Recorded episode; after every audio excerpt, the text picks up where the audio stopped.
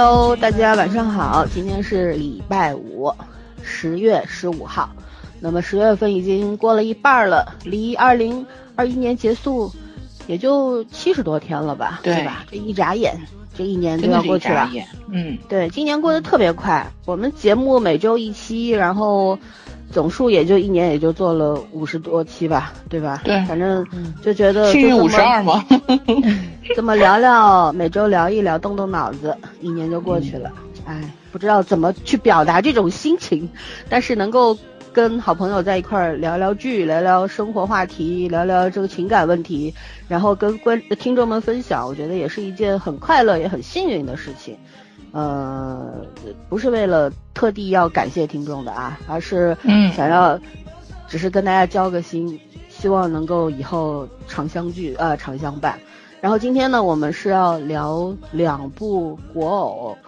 第一部呢叫我的巴比伦恋人，第二部呢叫只是结婚的关系。那么这两部剧呢，其实就有一个鲜明的对比，一个是精良之作、诚意之作，一个是稀巴烂的剧本，但是它也有可取之处。对，所以呢，它不是同一个演员更优秀，一个是剧本更优秀，就很神奇这俩剧。它不是一个等等级的作品，但是呢，各有不是各有千秋，各有各的受众群。各有各的受众，不是说各有千秋。我觉得只是结婚的关系真的是不值得推荐的，所以我们 今天推荐这个剧的。对，我们是要来推荐我的《巴比伦恋人》的，因为这个剧我看了一下豆瓣的评分才七点六，但是在我们心目当中应该这个评分要比这个七点六高，嗯，高一点点的。对，然后我们在这个剧里面，我们那天在群里聊的时候，我也说，我说这部剧呢有上半年看我的呃不是那个。御赐小仵作那种感觉，嗯，是带着满满的诚意来的。然后呢，我我也听早儿科普说这部剧，呃，是三年前拍的，然后用了两年时间去做的后期，啊，中间改了又删，删了又改，审核也过了一阵儿。所以具体的情况我们等会儿让早儿来介绍。那我就把这个演职员介绍一下吧，嗯，然后导演叫周楠，然后我看了一下他以往的。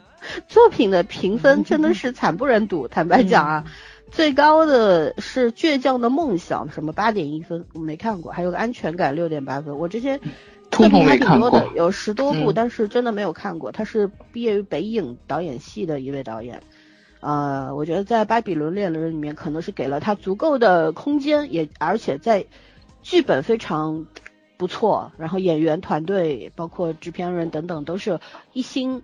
要把这个作品做好的这种情况下，所以导演也发挥了他很大的一个潜力。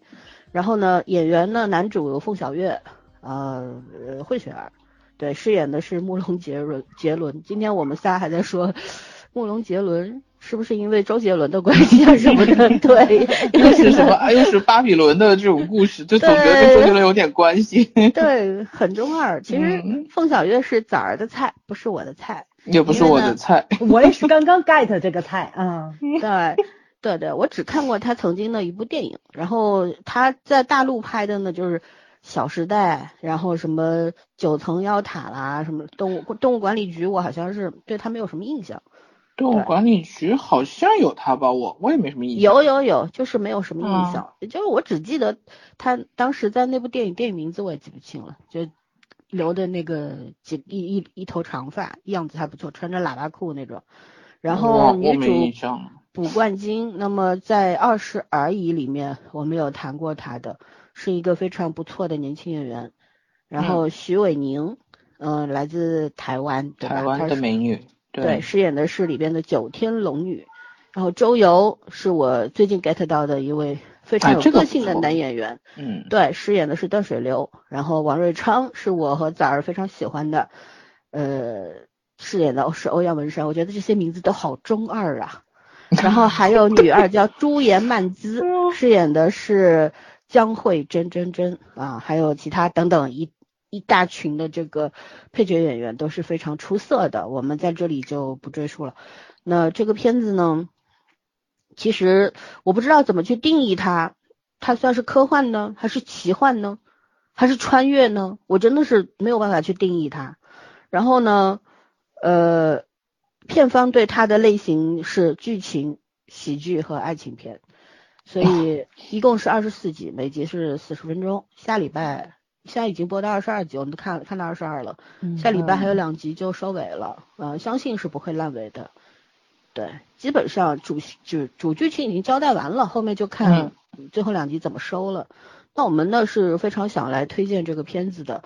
坦白讲，就是呃，今年的国产剧，不论是主旋律剧也好，还是偶像剧也好，呃，扶贫剧也好，反正能看的逐渐多起来了。但是真正优秀的呢，还是凤毛麟角，对吧？嗯，然后你偶像片类型里边呢，除了上半年的御赐小仵作，然后就是下半年的这个我的巴比伦恋人了，其他我好像也想不出来了。我们有讲过别的吗？不，其实讲的挺多，但特别优秀的很少。对，那这嗯两部呢、是，第一是他花了足够的时间去制作，是的，第二呢，我们可以看到剧本上面的一个非常好的一个体现，就是动脑筋了，对吧？嗯我觉得就是我先，今天我在想，为什么像《御赐小仵作》和《巴比伦人》这种片子能够得到我们观众的赞许，然后我们愿意给它当自来水去推荐它？我觉得重要的是什么呢？其实人类世界里边，你要去文学作品也好，影视作品也好，其实我觉得归根结底四个字：以人为本。嗯，由人组成的人类世界，讲的一定是要人类本身真实的故事，对吧？为什么我们嗯对很多的那种土偶、那种特别悬浮的剧情不来电？就是因为它是悬在半空中的，它讲的跟人没什么关系。是是人那些作者活的实在是太无趣了，所以制造了那种非常梦幻的、不接地气的那些故事啊。意淫嘛，对吧？但是真实的故事是什么样的？就像《巴比伦恋人》，它虽然我不知道它是奇幻、是魔幻还是科幻，反正我搞不清楚，但是它归根结底讲的还是人的故事，在每一个角色身上都是有体现的。对，我觉得我们国产的编剧们一定要注意这个问题，就是你写的一定得是人的故事，不管他是普通人，还是一个特别的人，或者说他不是人，对吧？不不，他这个这个像那个巴比伦里边穿越过来的这些这些远古的人，对他必须是要有人的那种味道在身上，他有人的情感、人的思想，对，这才是人。对我觉得这是我们从好的作品上面总结到的一个特别提炼到的一个好的经验，对吧？那 OK，、嗯我们请早儿给他给我们讲一下，就是这个剧的制作的一些事情吧，好吧？嗯，呃，我的巴比伦恋人，它是二零一六年开始立项的，光剧本儿打磨就打磨了两年多，然后呢，后期又做了两年多，所以前前后后这一部剧，整个团队他一一共耗时就花了五年的时间。所以说，你看这个作品这么的优秀，其实并不仅仅是演员的功劳，是一整个团队很辛苦的做出来的。然后呢，就是呃，B 站的那 UP 主哇哇哇喂哇哇哇妹，三个哇，哇妹那个他们专门做了一期这个节目，就是请了导演周楠还有编剧简以文两位去做了一个很简短的采访。其实也不我看了短二十多分分钟对嗯对对，就披露了非常多的幕后的故事，是从选角儿到他们的剧本儿，到他们的就是后期这些个内容，就简单的去介绍了一下。包括我还看了非常多公众号、自媒体，然后就是他们的制片人，然后一些个采访啊什么的，你去看，其实他们就真的付出的非常非常的多，就包括那个幕后都是。他们那个幕后剪辑为什么用了两年？因为他们剪了第一版的时候不满意，就全部推翻重新剪的。我觉得这个就有点非人类，你们知道吧？就因为你这个是有那个制作周，嗯对你有制作周期的。就说你其实剪出来的时候，你不管是剪剪辑师啊、导演啊、编剧啊什么的，你幕后的录音配音全都用上了之后不满意怎么办？重来，等你再花一份钱，不是时间的问题，是钱的问题。所以这个剧到现在为止，就那个宣传力度，你会觉得真的就挺，就几乎跟没有是一样，就跟咱咱当时看小仵作对吧？那那感觉，因为没有钱去请这些人去做这些个事情了，什么抖音呐、豆瓣儿啦，什么乱七八糟地铺式的、微博的这种海量的演员也加入进来给你做宣传，完全没有。就这几个人就录了几个抖音，我觉得这个就是就已经很出戏了，因为这时间隔得比较久，大家去看他们这些人的那个穿着扮相，状对，已经不是咱们看剧的那个状态了。然后呢，就是这个呃演员最先定下来的就是岳小凤啊，凤小岳，不好意思啊，因为她的名字 我最开始记得就是错误的，因为我从来没有。嗯，没有喜欢过这个凤小岳这个人，就是你现在喜欢他，你还把他名字倒着说，因为我一直记他叫岳小凤，你知道吧？所以就他他记主要是想记陆小凤，就你有个既定印象之后，你再去把那个正确的绑过来是很难的。其实是中年痴呆了，大家都知道。嗯，是的，是的，我他叫凤小岳，凤小岳同志，对。但这部剧里，我终于。get 了他，因为他以前演了很多戏也看过，但是小小时代没看过啊。我因为呃这部剧喜欢他，去看了一下小时代，我发现小时代那个尴尬尴尬度 可比这个巴比伦要高多了。反正我是很尴尬的看着他的那个嗯蒙甲呀，我也看了。反正在我的印象里啊，我真觉得他的演技没有达到我心目中那个对电影演员的那个标准。但是吧，就是。也不是那么差的演员就是了，就是觉着还没有到那种扛大旗的那个感觉上。但这部剧里面其实有点让我刮目相看，因为我对他就是那个你初印象不太好嘛，也不说不太好，就是觉得就是一个演偶偶像剧的演员。但是这部剧里他除了是要演一些沙雕剧情之外，他很多的就是剧情的内容是脱离开偶像剧的。当然，我觉得他本人驾驭这个角色，呃。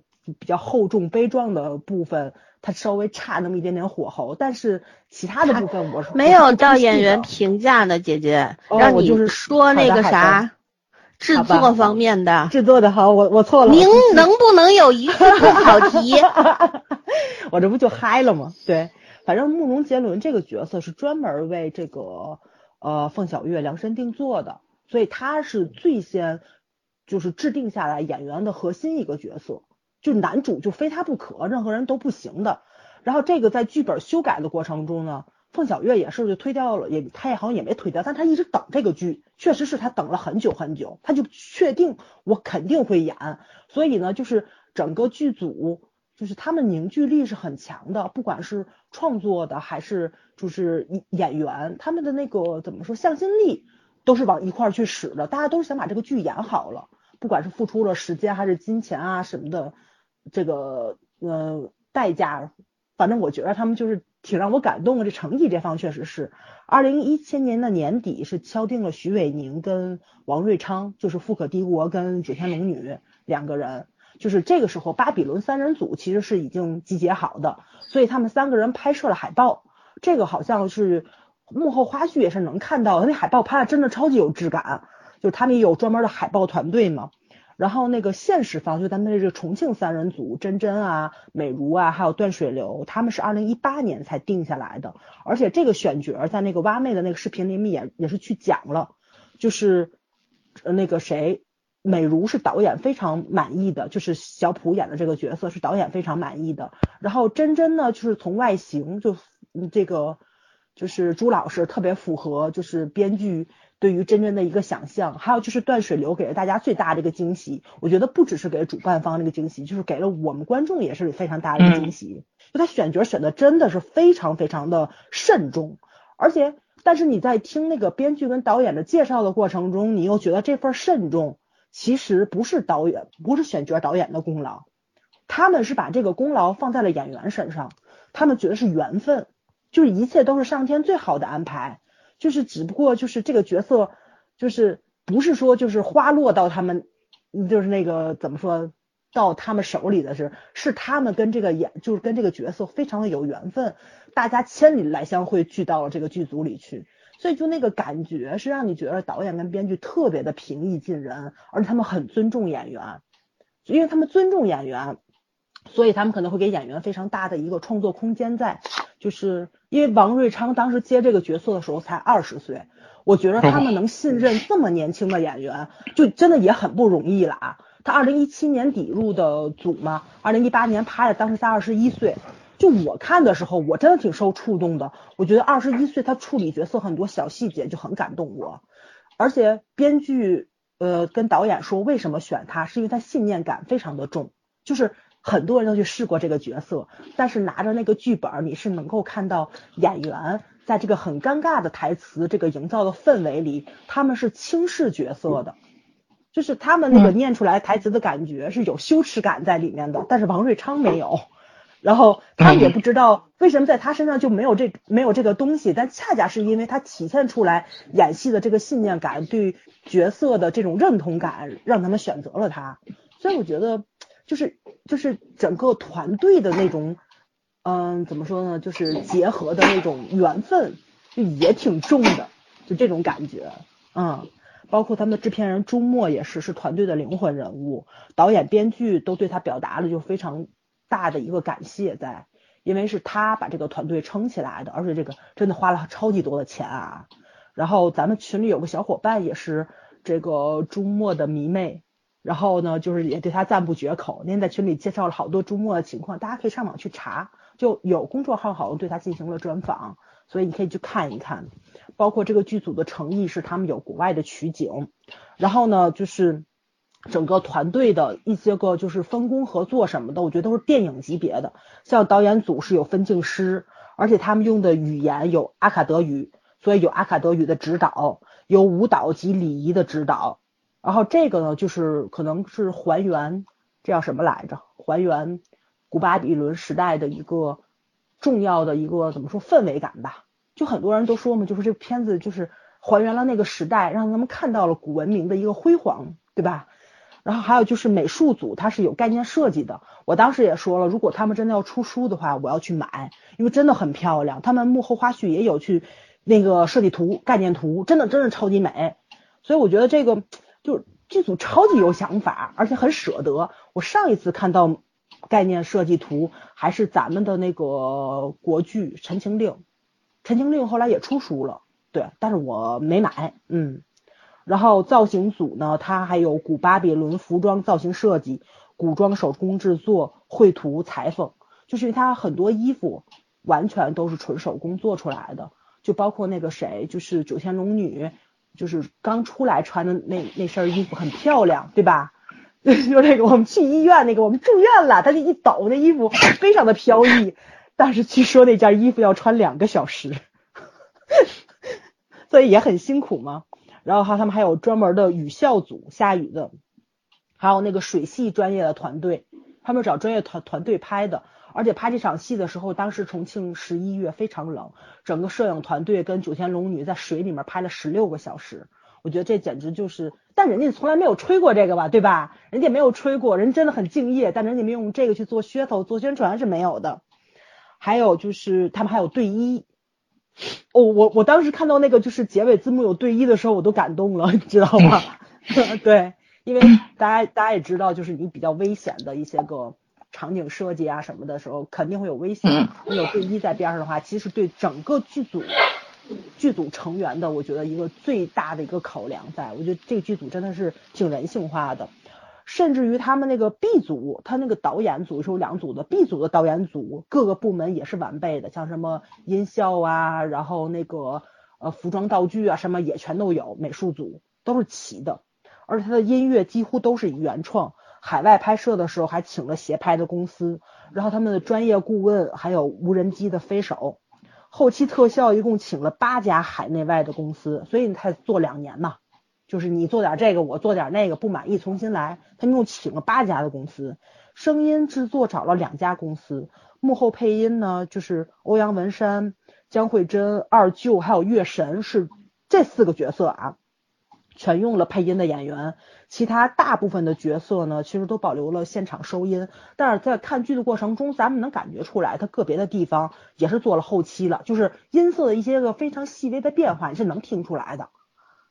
所以呢，就是这一部分涉及到了三十五位配音师，就证明很多角色的台词都做了修改，都做了修改。不管是因为那个二次剪辑，还是因为审核，所以这个剧本的改动其实是非常非常大的。而且他们前期做那个剧本，就写剧本都写了两年嘛，也是改了超级多的场。编剧也说了，他有一个个别场景改了四遍，他改了四遍才通过。然后呢？我还特别感动，在就是结尾字幕的时候，他们打了一个特别纪念江波的那个字幕，我就很纳闷，这个江波是谁？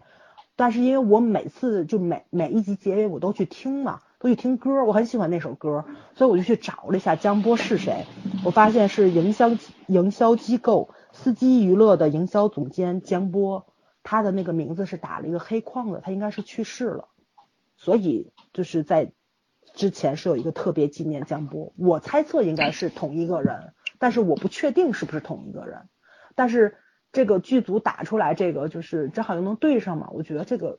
呃，举动就特别的温暖，特别的，就是让你觉着他们那个团队的，就是这个凝聚力是很强的，对。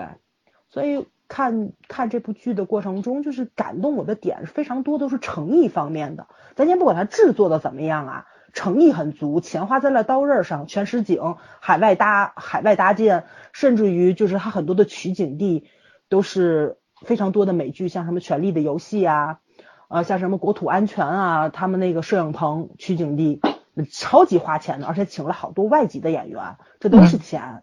对，所以你看的过程中，你会觉着啊，他们的钱就是花在刀刃上了，不是像咱们印象中的是，哎，你这 S 加了大项目，你钱去哪儿了那种感觉是完全没有的。大家只是在想，是不是又又烧钱了的那种。而且你看幕后花絮的时候，那个谁，慕容杰伦也说嘛，说。这个景咱们只拍一场戏，然后欧阳文山说：“对，可能咱们剧组有矿吧。”就他那个话，就是你是认可的，我我也觉得你们是有矿，真的是有矿。对，所以幕后嘛，我就是大家感兴趣的话可以去找，就是你只要想找，网上的资料还是挺多的，而且我觉得相当多的人在做自来水，而且在做这方面的科普。对，而且他就是。让我感动的点就是，他真的是全部古巴比伦的戏，这帮所有的人都用了阿卡德语去讲这个语言，就是其实现在是已经是个消亡的状态，就是除非你要去研究西亚文化，对吧？你要去研究这个文化，你必须得学这门语言，很多去学的都是相关专业的人去学阿卡德语，但这个剧组做到了这种，我觉得你拍一部偶像剧竟然做到了电影的这样的标准，我觉得你就。就就就挺难能可贵的，对，嗯，OK，我结束，嗯，好的，那我们就呃分数我们就不打了吧，嗯，反正大家的想法都是八分以上吧，对。对，那我们就聊聊这个，早上说了很多关于这个作品制作方面的相关的一些信息，那我们再来聊这个文本。和这个内核方面的问题，因为它其实涉及到的点点面面是非常多的啊。我们总结了一下，比方说女性成长，因为一个十二岁的小姑娘写了一一本，为自己写了一个王子，然后其实就是 一个小女孩。我们小时候都写过。那天群里我说我写的是武侠，我就喜欢飞来飞去的。对我没有写过爱情，我直到我我这三十多了，我还是不会写爱情，这是事实啊。但是每个人喜欢的方向是不一样的。但是一个小十二岁小女孩，她为自己写了一段言情故事，结果被整个县城的人都知道了。关键还是二舅妈那个老师。对于她来说，真的是一种巨大的伤害。以至于他成成年之后，你看他做的这个鉴黄师的工作，对吧？其实也是因为小时候受到的，对，不是反抗吧？我觉得是一种依附，就是因因为当时受到了巨大的创伤，长大以后他甩不开这个阴影，对吧？但是他慢慢的、慢慢的在成长，呃，通过整个故事二十二二十二集我们看过来之后，已经发现他已经变成了一个。强大的女性了，包括女二也是一样的。那事关女性成长，然后爱情，对吧？这里边当然是讲爱情了，但是我觉得更让我感动的是陪伴。呃，最喜欢的是二舅妈和二舅的陪伴，对，这个婚姻的陪伴。等会我们细说啊。还有就是咱们说的人情社会，就是这个巫山这个小镇小县城，对吧？它的这个人情社会，呃，它有优也有劣的一方面。可能在我们现代人的眼中，或者城市里的人来说，觉得缺点要大于优点这样的一个人情社会。那我们一会儿来也来解读，还有就是原生家庭带来的种种的问题，我们怎么在长大以后去解决它，对吧？剥掉这个标签。还有呢，就是你看，女主是一个写小说的，小时候热爱写小说，并且把王子给写到真实的世界里来了，谁不想啊？所有写过小说的人都希望 梦想成真，但是我们大侠什么时候来？对，在这里要说的，并不是说你把你小说里的人物给弄活了，对吧？而是说文字它自有它的力量，没错，对吧？在这个剧当中是打开了通往古巴比伦的那道门，嗯，对吧？其实就是这个功能嘛，就是这个某种神奇的契机出现了。他在落笔写下这个小说的时候，古巴比伦王朝在那个空间里边消亡了，然后这些人来到了这个我们的现代社会当中，他就作为一个怎么说？像一一就是一道门吧，一个途径，对吧？说或者一我觉得他，而且我觉得他讲的不是爱，他讲的其实是嗯文明，对，是而且文明的消亡是打开为什么了文明，对对对对，没错，嗯。嗯，还有就是咱们说，因为古巴比伦国王，我们现在看到了，其实说白了就是权力嘛，他就不希望他的权力消失，所以他要把自己的亲儿子给弄死，对吧？就嗯。我们总结为权力是春药，常常常说嗯。偶像剧是女人的春药，权力可能是男人的很多春药男人的吧春药吧。对，啊，为了权力就不惜，你像我们古代的故事，你最著名的九龙夺嫡，对吧？不用说了，人人都知道。对，就我们总说在皇家，哦，好像是没有亲情可言。天家无父子嘛。嗯对，那就是因为权力作祟嘛，对吧？而权力它本身，我觉得是个中性的词儿，中性的性质，但是因为加上人性就变得很复杂了。对，因为人的那种无尽的贪婪，所以嗯它就变得让人觉得似乎成了一个坏事儿。嗯，对。但他在我的心目当中，他并不是一个值得敬畏的事儿，但是我觉得它是一个给我带来恐惧的东西。对，嗯那我们就具体来聊聊这些东西吧。圈圈好久没说话了，我们先让圈圈来聊聊，你自己可以在里边这些里边找一个你想聊的点，好吧？嗯，我其实挺喜欢他的这种里面传导的一些观念的，因为我个人的感觉就是，嗯，这这种，因为我开始看前两集的时候，我也觉得这剧特别沙雕，就是有点有点不想看那种感觉，但是后来，然后我就我开始正儿八经看的时候，我发现这个剧的传出了很多其实是很正的一些三观的东西。然后并不真的是一个就是很白痴那种沙雕剧情，嗯、也也包括刚刚老孙提到，就是很多女性成长，包括就是呃我们小时候的一些经历啊，然后甚至于说就是这个呃女主陈美茹写那本小说之后遇到的很多事情，她就是通过她妈妈在穿插在小时候和长大以后的一些记忆里面，就是这个就是呃通过她这种。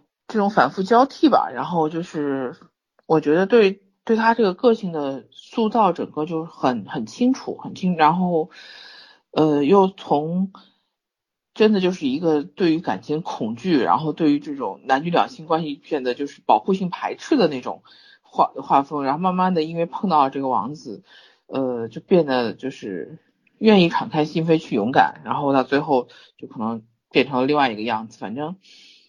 嗯，怎么说？这个剧给我的惊喜是大于它最初的这种给我的感觉设定上的。嗯，我我我其实对这个剧有一点点难以形容，就是它很好玩，但是你让我形容它某些地方特别好，我可能有点形容不出来。就是它有很多关键是在我看的时候，突然觉得哎呀，可以拍一下大腿的那种感觉，就是有点这样子的。你像比如说我我一开始看，就是我印象最深的就是他那个二舅妈嘛。然后好像我还跟森森和枣说，我说每个人的这个呃青春时代都有一个不可磨灭的这种老师的阴影嘛，对，就是不管他是你的亲戚还是不是你的亲戚，你可能总会有那么一两件事情让你会觉得对于老师这个某个老师或者这个这个行业就是有一点点内心的这这种不舒服的地方，包括这个剧里面其实他演的就是像这样的老师我是碰到过的。嗯，虽然不是说我，但是就当然这个事情是不是在发生在我身上，但是我知道这个情况，所以我就觉得这样的老师是真实存在的。然后真的是那种也不能说他封建吧，但是他他的年代和成长环境对于女性来说，那就是他的认知范围嘛。所以他在他在吵他在吵这个女孩子的时候，其实他认为是他对你好的，可是其实他那些话可能比比其他人更伤害更伤害人，就是这样子。但是后来其实你从就是多角度的去去去认识她这个二舅妈的这个女性人物形象，你就会很喜欢她，因为呃，首先她不是真的有恶意的去去侮辱女性。然后其次呢，她自己也是一个很厉害的，我觉得很了不起的人，因为呃小镇这种地方就是你像，一看他他二舅明显也是那种就是呃怎么讲不太不太操家里的心的那种人，就是属于自己就活得像个孩子一样，那肯定是他二舅妈非常有大事要做。对，就是那肯定就是他二舅妈特别精心的在在怎么讲照顾他，因为就或者是照顾这个家，就是我觉得这样一个女性，她还要去照顾她自己的职业，然后她还要去照顾这样一个不靠谱的老公，然后那个还能表现出来那么就是自成一派的乐天那种感觉，非常就是我觉得她非常值得敬佩，嗯，然后我反而会觉得从她身上我看到的这个。这个女性形象才是我觉得这个片子最难得的地方，因为其实年轻这一代说白了就是你可以呈现的方法是很多的，但是能够把这个人很客观真实的写出来，我觉得这个在年轻的团队身上是不不常见的，就是很容易写过度。对于这种这个年龄的人来说，很容易写过度。我们现在过度的题材，呃，挺过度的类型太多了。但是咱这个咱是不是？我觉得咱是有刻板印象。咱是被现在的婆媳剧整的，觉得他们不会写中老年人，就是就是没有看到过写成这样子的。对，你想想有有吗？就没有，就真的是没有。所以我觉得年轻的团队能把这样子的一个就是真的是很全面的一个角色，女性角色展现出来非常不容易，而且我觉得展现的非常好。嗯，就是，哎呀，反正我觉得二舅妈真的很可爱。然后陈美茹和那个她那个好朋友叫什么来着？江慧珍，嗯，就是也是两个就是特别反差萌的妹子，然后完全个性不同的两个人，居然是特别要好的闺蜜。但是你就会看到两个人从等于是从相反的两极，一个是就是就那种风花雪月的，一个是这种蓝色物尽的，然后就慢慢的他们殊途同归，他们其实是同一类人。可但是就是互补嘛，就地球两极的一种互补感。但是到最后就是真的就是变得去勇。就是弥补心里面其实缺的那一块，在对感情上的认知，我觉得慢慢都打开了。你说他是什么真爱的力量也好，你说它是一种自我成长都好，我其实觉得这个剧就是在这些细节上面，你是很难像嗯有一些片子你会你会特别能说出来哪一点是非常非常呃清晰和明确的优优势，但是这个片子我会觉得嗯从头到尾给我的感觉都没有都没有落下去，包括那个。呃，我说实话啊，这个片子我不是很喜欢男女主，因为不是说他俩的问题，是我觉得他俩给我的感觉不对。就是我赞同这个片子是一个好片子，然后也赞同这个感情观写的很好，但是他俩打动不了我，就是在很多地方他俩是打动不了我的。然后我反而是喜欢九天龙女和那个那个谁断水流的那一对儿，对我反而我非常喜欢那一对儿，就是那个男生的态度，然后呃。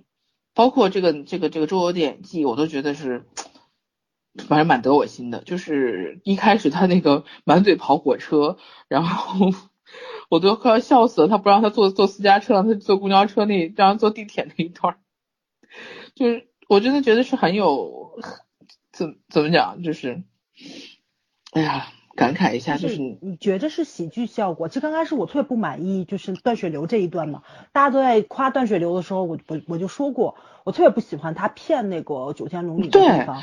但是到第二十二集的时候，这个反转就来了。是龙女自己说出来的，你为什么骗我？你骗我是因为你没有钱了，你所有的钱都为了我买房子，而且买房子是为了让我去看到慕容。那个时候你会发现，这个反转来的。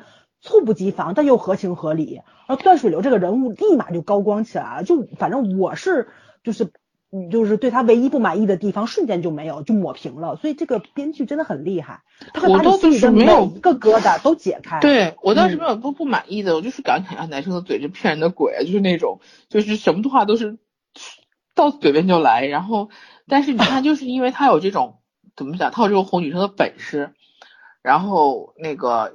其实我觉得他俩中间讲了好多，就是因为九天龙女是从另外一个世界来的，她不了解这个世界什么样子，所以就是用男性色彩去给她做了很多另另外的解释。其实是对于一些就是女性日常的，比如说工作也好，生活也好，能力上的一些解答也好，其实是带有男权色是男权主义色彩的，但只是美化的比较好。然后后来又通过九天龙女的一些行为去。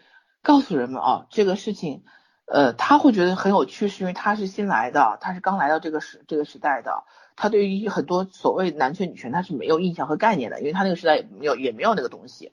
可是，在我们就是站在完全第三者的角度、上帝视角去看的时候，你就会心里面就会知道，原来这件事情是这样的，就是这件事情并不应该是女性固有的这种所谓的特点也好，所谓的优点也好，其实不是的，就是被男权社会包包装成了那个样子。我觉得这一点就是做的也非常好。然后我一直觉得段水流这个人没有他，就是他的优点和缺点都非常的明显。但是这个人总体来说底色是很善良的一个人，然后是个很怎么很很果断的一个人，所以说我觉得这里面三个男主我是最喜欢他，也最喜欢他俩这一对儿的，就是两个人都是那种敢爱敢恨的性格，很好。嗯，还有什么？还有反正呃女主那个 就是比较，我一直在想一个问题，我觉得女主会会不会有一种。就是又是男朋友是当妈的心情，因为她觉得她是那个小说的作者嘛，她以她以为那几个人是她创造出来的。我说这种，又觉得这个小说是每个人都是自己的心血，但是又是自己的恋人的时候是一种什么心情？我很想问女主。对，然后别的我我其实觉得蒲冠金这个角色总是让我会想到那个二十二十不惑那个角色，但是。也不太完全一样，就是可能他台词，他台词是让我是秒回戏，你知道吗？就是他的台词没有没有什么太大的变化，和和上一部戏没有他们变化。如果他是他，应该是他自己的声音，因为声音没有变。我对声音太，嗯，他自己的声音，我对声音太敏感了，就是他的台词没有什么成熟的痕迹，因为他声音特别女少女腔嘛，就是那个声音。本音色本身是少女腔，所以我就老是会想串戏，但是她她的演技，她的那个眼神还是有变化的。可是我的要求比较高，因为我觉得这小姑娘真的挺有灵气的，应该未来可以可以胜任更多角色吧。嗯，其他的你们先说吧，我再想想。反正是中间的梗很多，就是我会觉得，哎呀，就是找了这几个找了这几个异族的。长相难得他们还能凑成一桌，我觉得找的还挺还挺适合的。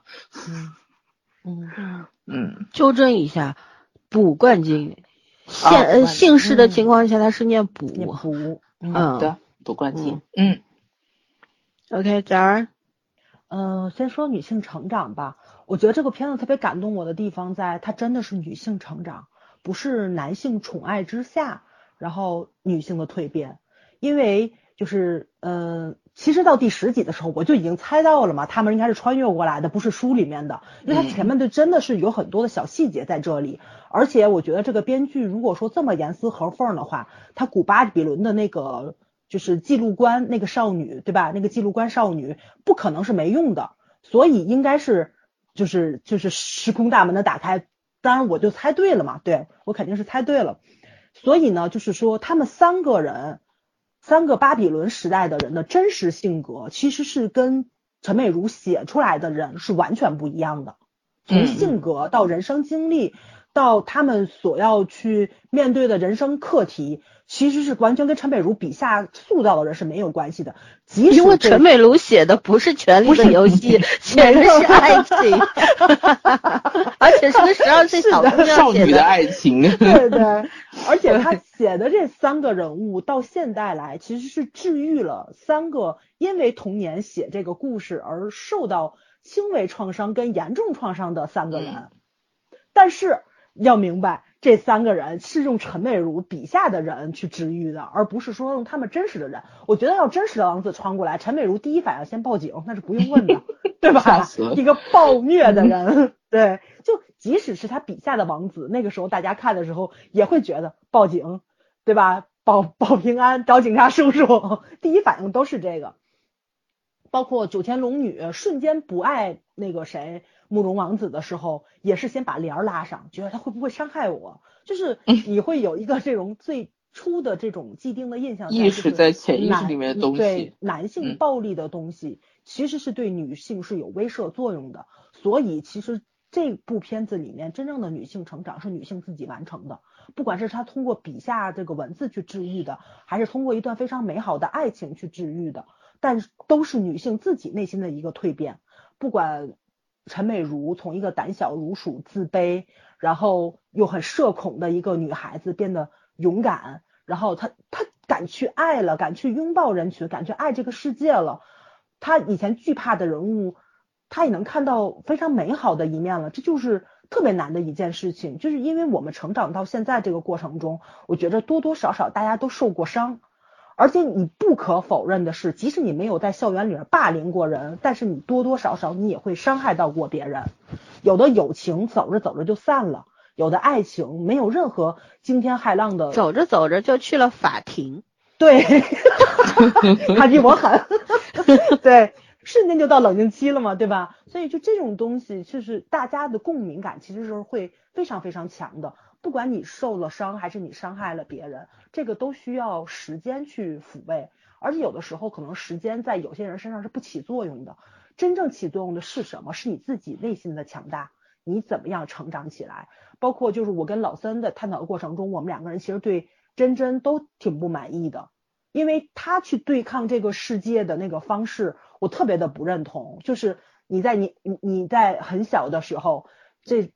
经历了这种性羞辱，对吧？荡妇羞辱，然后你就用更怎么说呢？对抗这个世界，就是他在男性、女性这种边界感上的这种忽视，就他剧情里面没有讲的这么的明白，但是非常多的小细节，你是只能看到川剧团的男同事在跟他单独待着那种比较亲密啊，或者他换衣服都不避讳人的时候，他们那个尴尬是有的。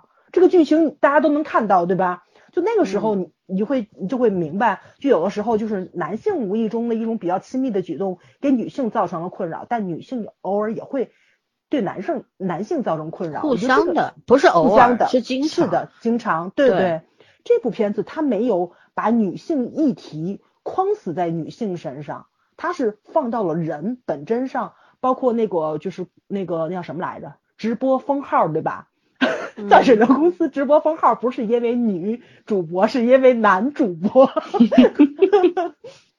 我觉得这个细节做的也是非常非常好的。虽然他在探讨女性议题，但是这个女性不是说仅限于性别女的人，他是放到了男性跟女性都会面临的那个困境，就是在社会社会规范制度之下不符合常规的那一群人。都会被打上引号，成为女性，也就是弱势，你就要遵守这个规则，你就要在强权男权之下去符合这个规定。他其实讲的是这个东西，我觉得就超级前卫，因为他这个片子做后期的时候，那可是三年前啊，他剧本已经写完了，他肯定剧情是拍出来。这是观念上的问题，并不是说一两年能够变化。是有一句说一句，这个片子放在三年前就播的话，就不会有现在这个效果。对，我特别欣赏。那个那个女主美如对珍珍说那句话，就是你不要跟我谈女权，而不是真真对美如说，还是美如对珍珍说，说你不要跟我谈女权。嗯，对这个东西，我觉得在三年前能够做这个非常勇敢。我们不是在否认什么女性权利或者怎么样啊，这个话题我们以往的往期节目里说过很多了。但是我觉得，就是真正的要去争取。我们的权利也要维护这个人类，大家不管不分男女不分老少共同的权利，对，并不是谁要压谁一头，对吧？所以并不是说我们早上刚说那段我是要鼓掌的，我觉得他说的特别好，就是如果你认为你作为一个女性，你认为女性就是弱势群体，那你永远都不可能得到你想要的权利。没错，嗯嗯，你本身你要成为一个强者，这个片子他讲清楚这件事情了。而且就是我特别喜欢二舅妈，我觉得她是我的女神。就很多人都诟病嘛，她作为一个就是权威老师嘛，对吧？作为一个权威，对一个十二岁的女孩进行了一个公开羞辱的这么样一个举动，就是到底这个事情对不对？就是你是用现在的价值观去看待十二年前的这么一件事情。对吧？因为现在就陈美如二十四岁嘛，她十二岁的时候，咱们十二年前是时代是在进步的，就包括现在咱们也是，咱们现在老师绝对不敢说孩子，为什么？怕他跳楼啊，怕他抑郁症啊，对吧？就是就是怕家长投诉，是的，是的，是的，就是每个时代都有每个时代的命题在，这个是我觉得是避不开的这么一个要去讨论的话题，就是我们需要什么样的老师？我觉着啊，就是我们不需要什么样的老师。就是你怎么看待教育这件事情才很重要。就那个时代，就是二舅妈的初衷就是想教育好孩子，不希望他们走歪路，所以他的初衷是好的。但是他的价值观停留在上一个时代，没错，所以他只能用这样的嗯方式去教导他的学生。他认为这是好的，是对的，但是他嗯没有考虑过这是学生不能接受的，以及会给学生留下可能一生的创伤。阴影，对对对，而且你会看到后面的剧情，二舅妈就说了，就是我知道我可能给你留下阴影了，但是这个事情嗯他从来没有把它摆在明面上，就是因为那时候他已经意识到这个女孩子跟他教教过的以前的那种。憨猴儿对吧？憨皮赖脸的那种猴儿，你就已经不一样了。你看到所有的学生一见他就送鸡蛋、送菜，老师你嗓子不好给你买药，就是他得到的那个尊尊敬，是真的桃李满天下的尊敬。为什么？因为调皮捣蛋的孩子都被他拽住了，没有走歪路。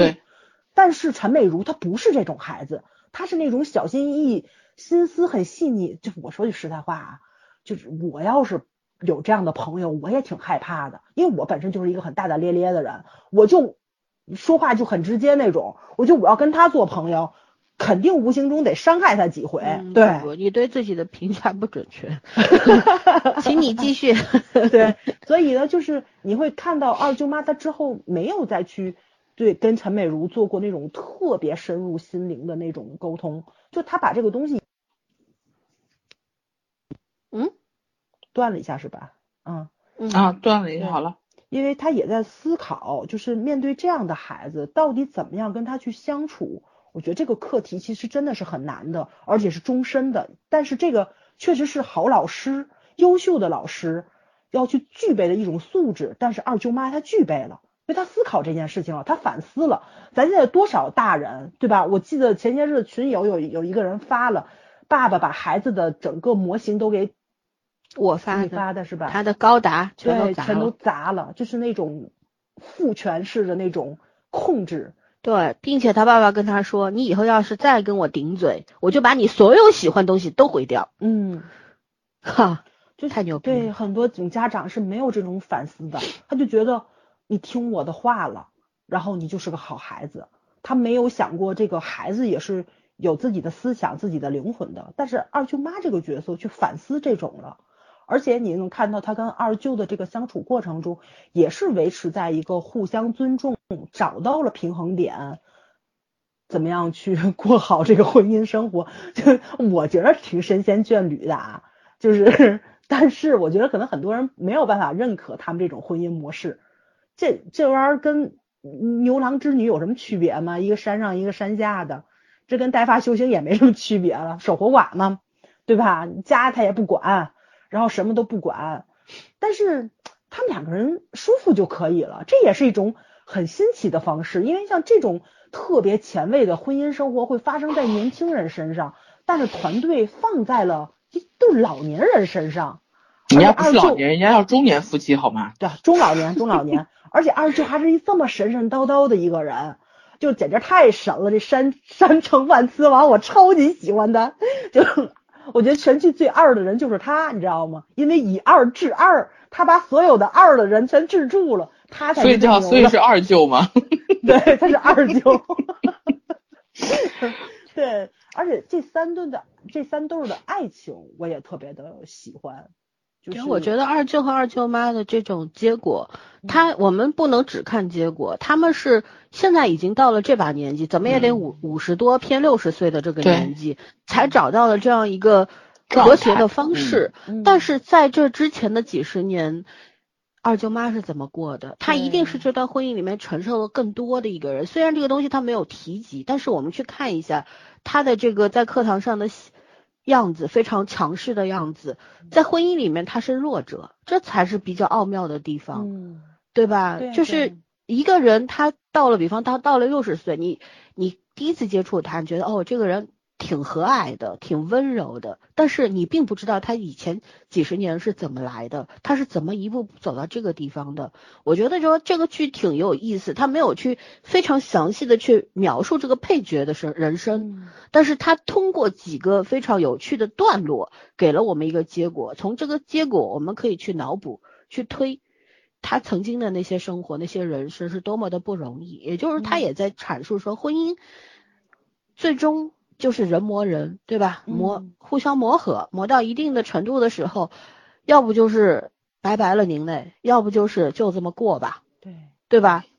有很多很多的人会得出一个结论，说嫁给谁其实都一样。嗯既然都一样，那我就好好珍惜眼前的生活吧。有的时候可能你觉得这是一种幸福，一种和谐，但也许就是一种无奈的选择。好在二舅和二舅妈之间，他是有互相关心的。咱不说是不是爱吧，有没有爱我们也无从得知。但是我觉得他们之间到现在有一个让我心动的地方，就是二舅妈说那个谁谁要结婚，你下不下山？二舅说，我等你生日再下山。就这句话让我非常的感动。就是起码二舅是个知恩的人，是吧？对，就是即便没有爱情，嗯、但是他知道这个女人是他最重要的人。嗯，对，嗯，这就够了。二舅妈这一辈子没白活。对，而且十二岁的陈美如，比如说我们可以谈恋爱，不要结婚，对吧？结婚就变成二舅妈了，就证明二舅妈的日子真的过得不像想象中的是这么悠闲。而且二二舅妈也说了，我上山给你洗洗大裤衩，哦，那那个我真是无法接受啊！你自己不会洗吗？真是还非得等人来洗，这是我绝绝对无法忍受的点。但是还得给他做鸡汤。对 对，所以就这个剧里面有很多非常小的细节，你去抠的话，就所有的人物都立起来了。没有一个人是完美的人，就甚至于陈美如笔下的王子啊、公主啊、侍卫啊，没有一个是完美的。而且我们不是不能接受有缺点的人，嗯、而是他的这种缺点也好、优点也好，都是构成了他这个人本身的。你用什么来说服我，让我去接受他？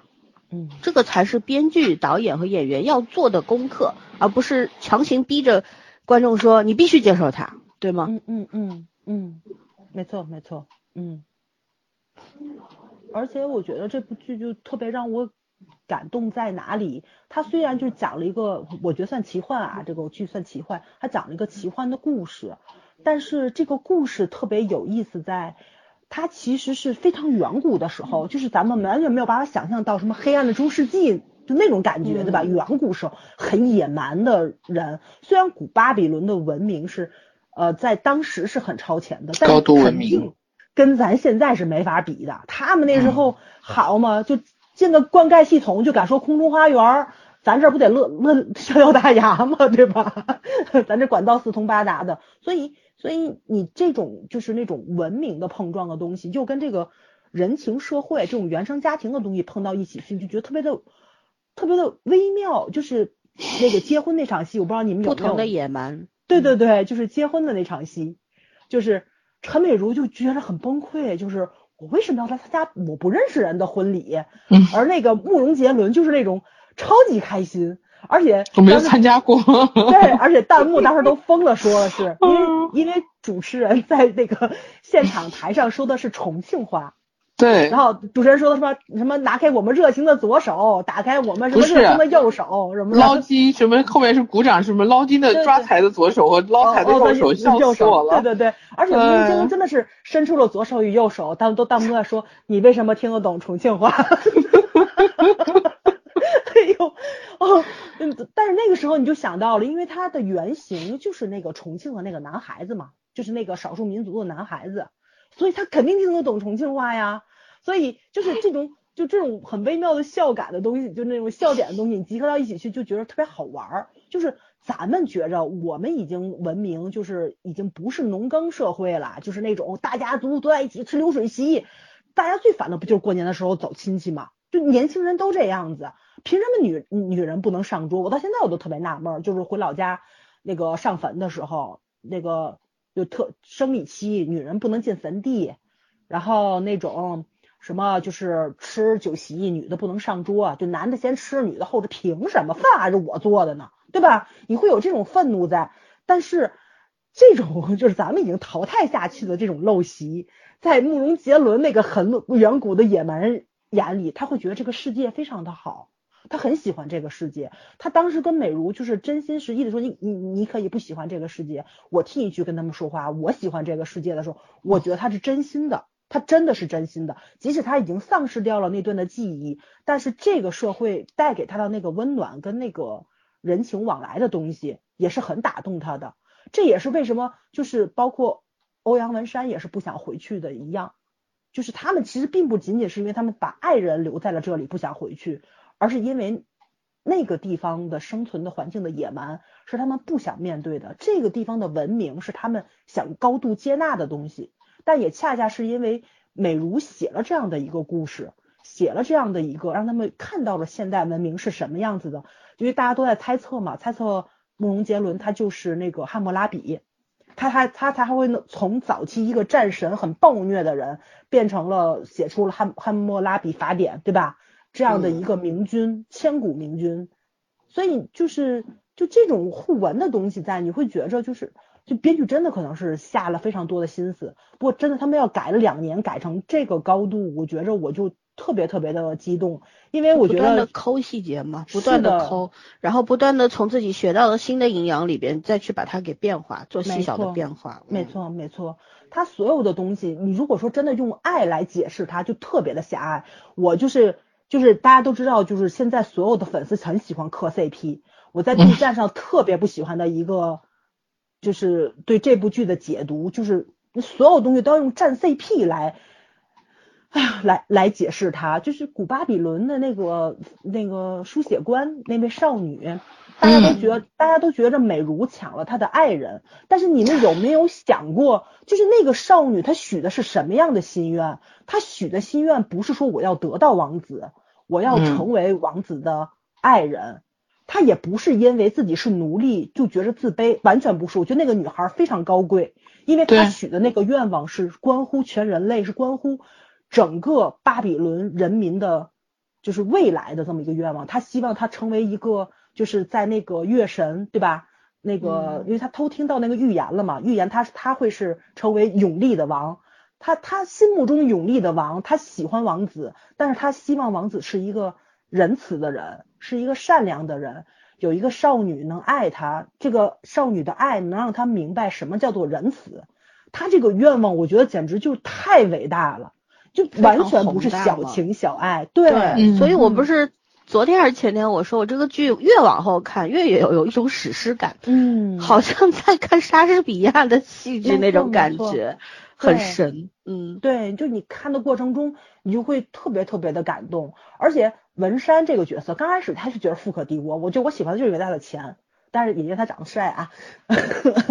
但是我看到就是第二十集的时候，就是他的那个愤怒，就他把珍珍摁在沙发上强吻他的时候。就他的，他知道自己要走，他也知道他肯定要走，他不可能留下，因为他有他未要未要完成的工作，他有他的使命。是的，他愤怒的点是他没有为真真做成一件事，他就我觉得他可能是怕真真忘了他，或者是怎么样的，因为他觉得真真是一个很酷的人，就从来两个人没有轻言过爱，就包括那个他受伤在医院的时候，真真也是在他醒过来之前走了，两个人都是那种。就是装的很酷，其实是超级不酷的人。就他们心中是有情，但是又不能把这个情宣之于口。就那种很矛盾、很纠结的东西，是让你觉得特别难受，因为你背负的东西非常多。真真也觉得，觉得就是就是我我的事业、我的理想，而且他也很奇怪，他想做明星，但他不是要做那种咱们现在大众很熟知的明星，他想做川剧团的明星，他都不是说话剧。音乐剧，他说的可是川剧传统戏剧，现在有人看吗？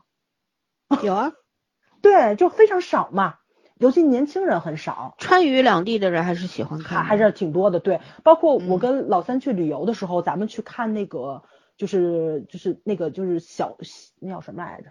青衣呃不是昆曲儿是吧？咱俩是看昆曲儿吧？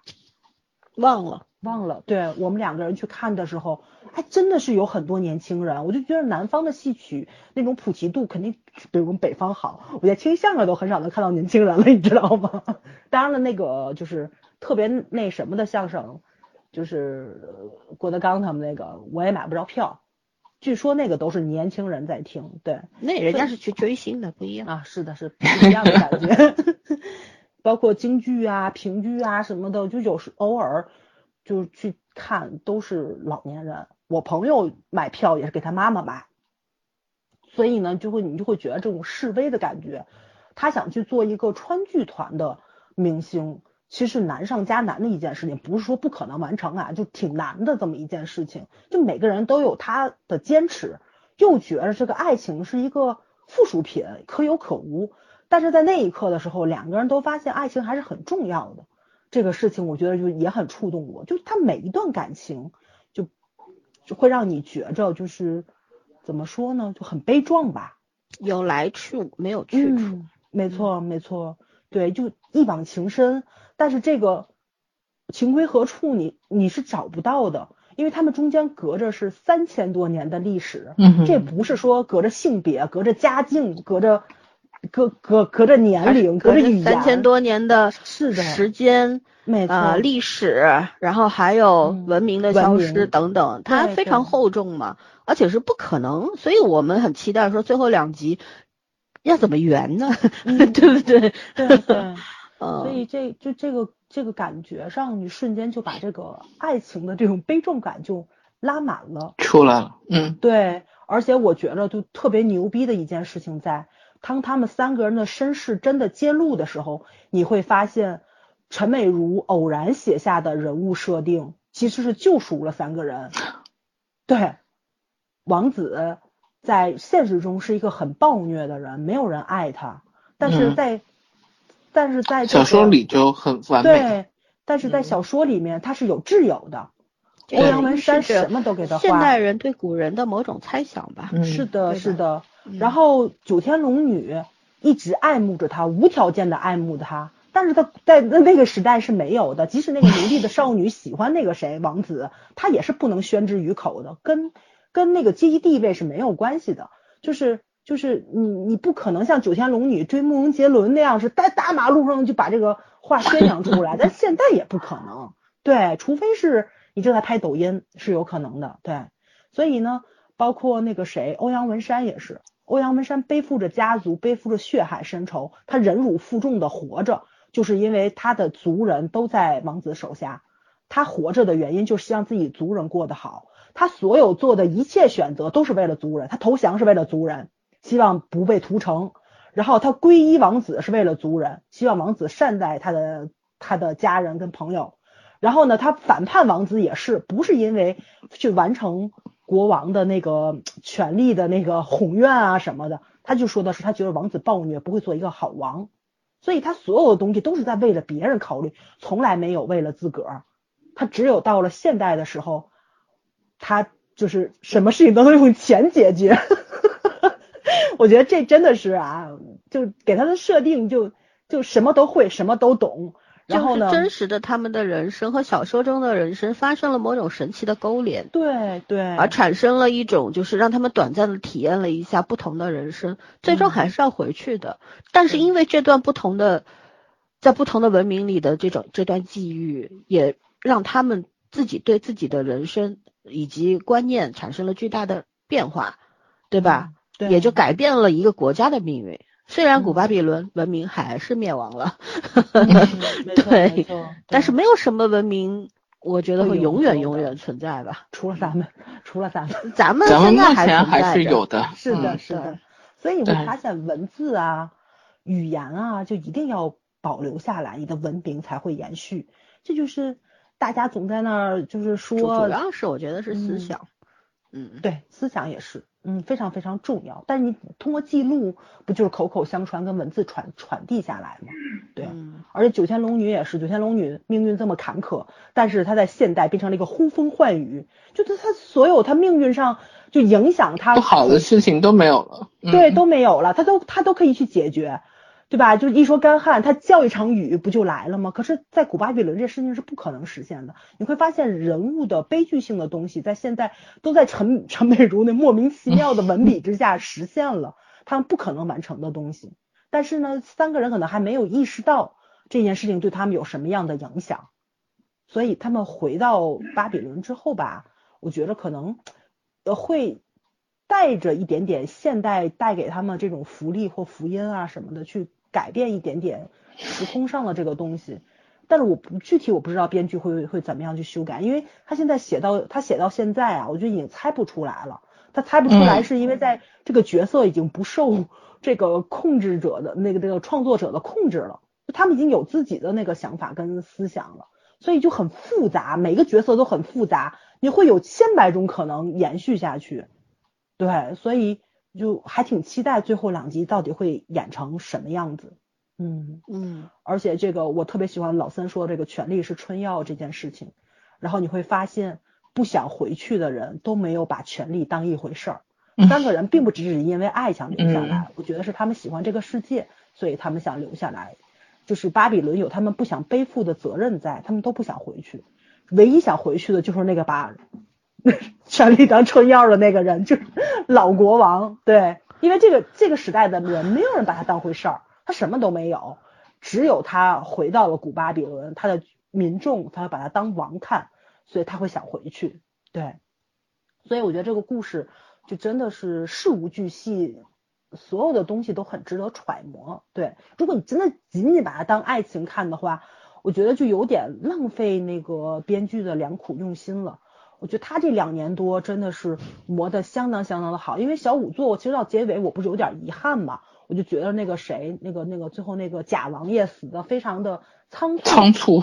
对，咱们都觉得他应该是跟那个谁，那个呃。嗯，连一场正式的决斗都没有。对，是的，是的，会像驸驸马爷一样很悲壮的退场，因为他是一个枭雄式的人物，值得一场这样的，就是怎么说呢，退出的一种仪式感的东西吧。但是没有华丽的谢幕。嗯，没错，对我希望，但但这个呃巴比伦到现在为止都没有落下来，一直是爬的挺高的，所以我希望最后两集千万别跟那什么似的，就嗯。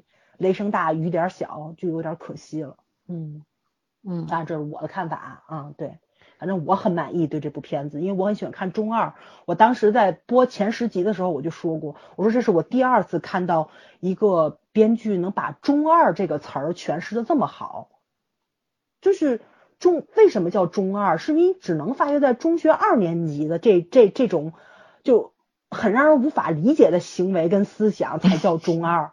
但这个东西又跟年少无知不一样，就像那个对吧？就是说那个那去什么不该去的场所，对吧？去日本那种是绝对不能原谅的啊，那叫那可跟年少无知跟中二是没关系的，对。哦，那跟中二多少岁都不能做的事情，对对对，你多大多少岁数都不能做的事情。去日本。啊，我去去去某些地方，不是说去日本的某些地方。对，作为中国人是不应该去那些地方的。嗯，你也不可能说你举着日本国旗跑到咱们英雄纪念碑底下拍照去吧？这种脑残的事儿，我觉得没几个人干文化，那叫常识。对对，就这个跟你年龄大小是完全没有没有关系的。对，这个东西你不能用中二去解决它，但有些事情是可以用中二解决，比如说像陈美如这种。用自己的名字写了一部小说，因为你会发现评论区的时候，嗯，大家几乎都都写了，然后所有人都在觉着，就是把自己中二时期写的小说，如果变成现实的话，没几个人销售得起。写病娇的 什么的都挺害怕。吐槽自己的时候，吐槽的很很对，笑死我了。对 没错，就我有时候会翻我以前写的日记本啊什么，就会觉得一身一身鸡皮疙瘩那种。因为你只有那个时期你会去写这个东西，而且你会把一件非常小的事情写得跟挽歌一样，觉得今天这事儿过不去了，我活不了了啊，然后跟跟同桌闹个别扭，就必须画条分八线，天都塌了。是的，是的。但是你搁现在看，你这不就是小孩家家犯病吗？中二病，对，嗯嗯。OK，那我补充两点吧。第一，我觉得人情社会，我们中国其实真正。在以规则作为一个社会运行的模式的这么一个运转机制的，我估估计只有上海这样的大城市，或者深圳现在这种大型移民城市，可能规则在人情之上。但是有很多很多的地方，我觉得包括北京，嗯，还是人情大过规则的。是的，这可能也就是现在很多人，呃。之间就是不同的城市的人之间起分歧的一个主要的原因吧，大家的概念是不一样的。那其实巫山这个地方，它确实是一个非常可怕的人情社会。当然，你从人情社会里面是会感觉到你想感受到你想要的那一点点的温暖。为什么呢？人情好啊，很多时候也许在你非常困难的时候，有很多很多人为你雪中送炭。但是在这个同时，你要去承受什么呢？在你不想要接受任何的外界来的干扰的时候，也会有大片的人冲过来告诉你这是对的，或者这是不对的。所以这种东西是对等的。呃，所以这就取决于你要不要，你能不能接受，对吧？为什么有那么多的年轻人要逃离？小小地方要来到大城市，我觉得绝大多数的原因不仅仅是因为大城市先进，而是因为大城市文明，而这个文明是取决于什么呢？对吧？这是我觉得这个是在剧里面交代的比较好的地方。因为虽然说，嗯，讲规则的地方人情比较冷漠嘛，大家好像隔壁邻居长啥样都不知道，它是有好处的，但是它是也是有坏处的，所以并不是说讲规则的地方就一定比讲。人情的地方好多少倍，而是讲规则的地方更利于现代人生存，对吧？但是如果呃，如果让有一天这个巫山这个地方的所有的人也只讲规则了，他可能就失去了他的魅力。嗯嗯，对。然后嗯是原生家庭呢，我觉得确实二舅妈给。美如的幼小的心灵留下了不可磨灭的创伤和阴影，她用了十二年去治愈自己，应该不是说治愈吧，是逃避，逃避那个十二岁的自己。所以她在二十二集的时候，她准备要去，就是献祭的时候，之前她也是对十二岁的自己说了对不起，对吧？就重重新认清了、认识了自己，也对自己这十二年的过往。有了不同的认识认知嘛，嗯，我觉得这个是什么呢？就我们老是说原生家庭，但所有的锅是不是都是原生家庭造成的呢？就原生家庭对一个人的呃印呃影响，应该说是从数据上来说，根据很多人的这个呃数据样本做出来的数据调查，查差不多在百分之二十五左右吧，占你所有的人生的发展的这个过程当中。来说，就是原生家庭带给你的好的和不好的，只占你自己成长线当中的百分之二十五左右。那这百分之二十五，我们是不是不能够改变它呢？我觉得是完全可以的，因为你离总有一天你会离开家庭。比方说，我们离开了家庭，考大考大学去外地，或者哪怕是同城，但是你要住宿舍，这就是让你接受不同的社会的呃这个外界的这这种。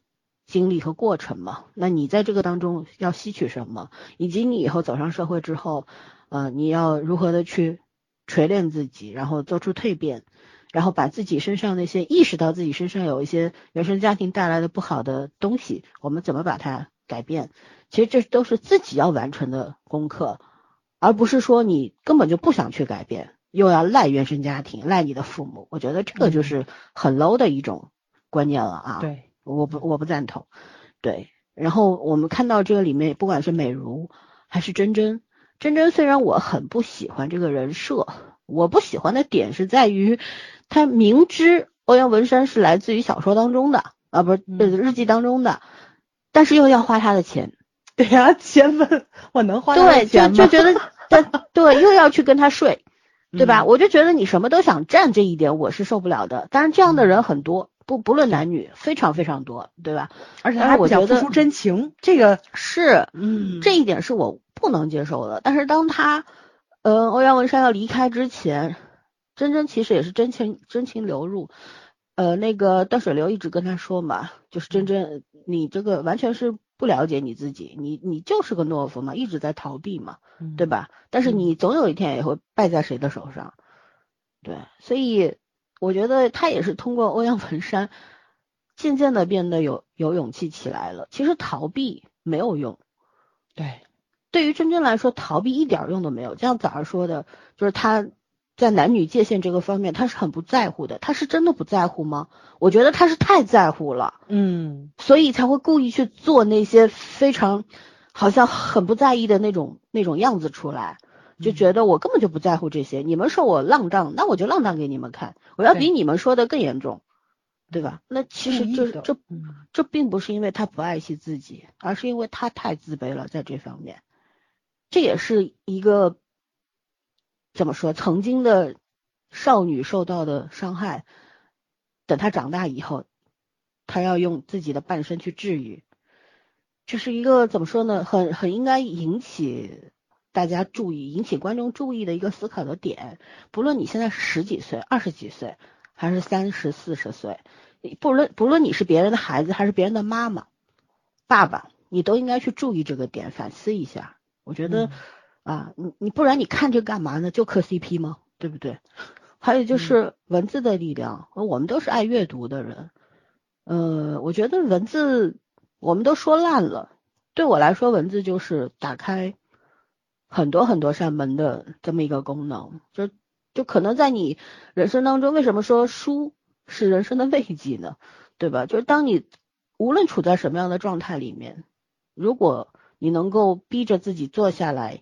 养成阅读的习惯，你一定会有所得的。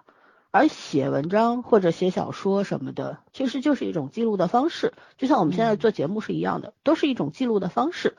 只是有，要不你就动笔，要不就你动动嘴，无论如何都留下了，对吧？嗯。但是我们小时候也都是写过这些乱七八糟的小说的，可能都是从模仿开始的。比方说看到了一个。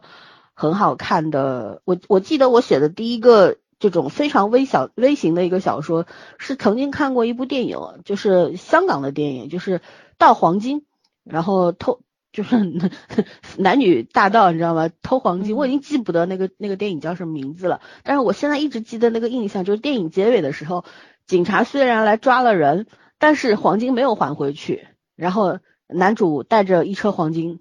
潇洒的离开了，我觉得 就是，然后我就写了一个微微型的小说，写的就是类似的东西。我觉得创作就是从模仿开始的。嗯，你知道为什么女主会写关于古巴比伦的这么一个呢？那因为她去参加了这个，参观了这个展览呢，从从中得到了很多的灵感。以一个十二岁少女的能力，从她的阅历和她的书写的能力上面来说呢，她是不可能写出。宏大的叙事，或者说什么深刻的男女之情的，或者深刻的人际关系的，都是写不出来的。她能够写到共赴巫山，已经很了不得了。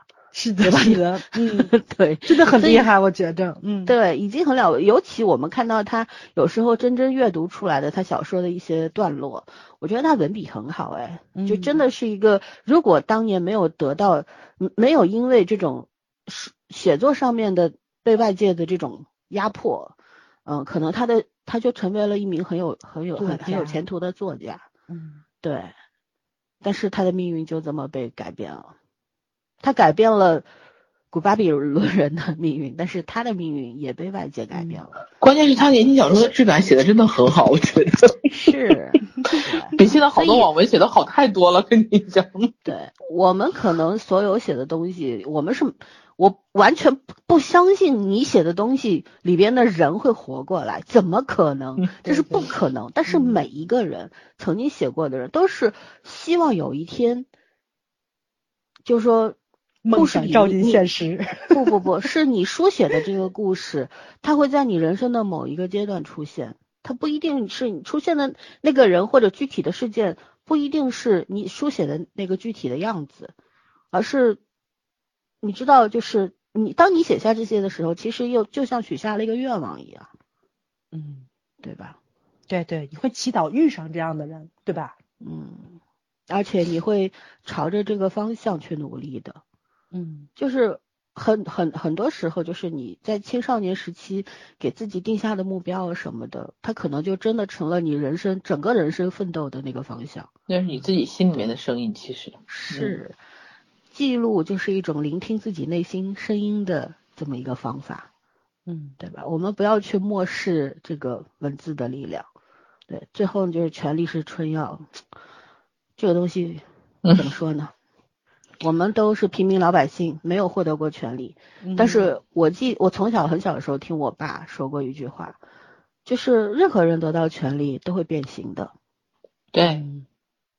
尤其是当你拥有至高无上的权利的时候，嗯，因为你不是被权力左右了，而是被你的无限放大的贪婪左右了，啊，为回往了初衷。所以我就觉得这个东西是我们这种草民不敢妄谈。但是呢，我就我就看到这个古巴比伦王，对吧？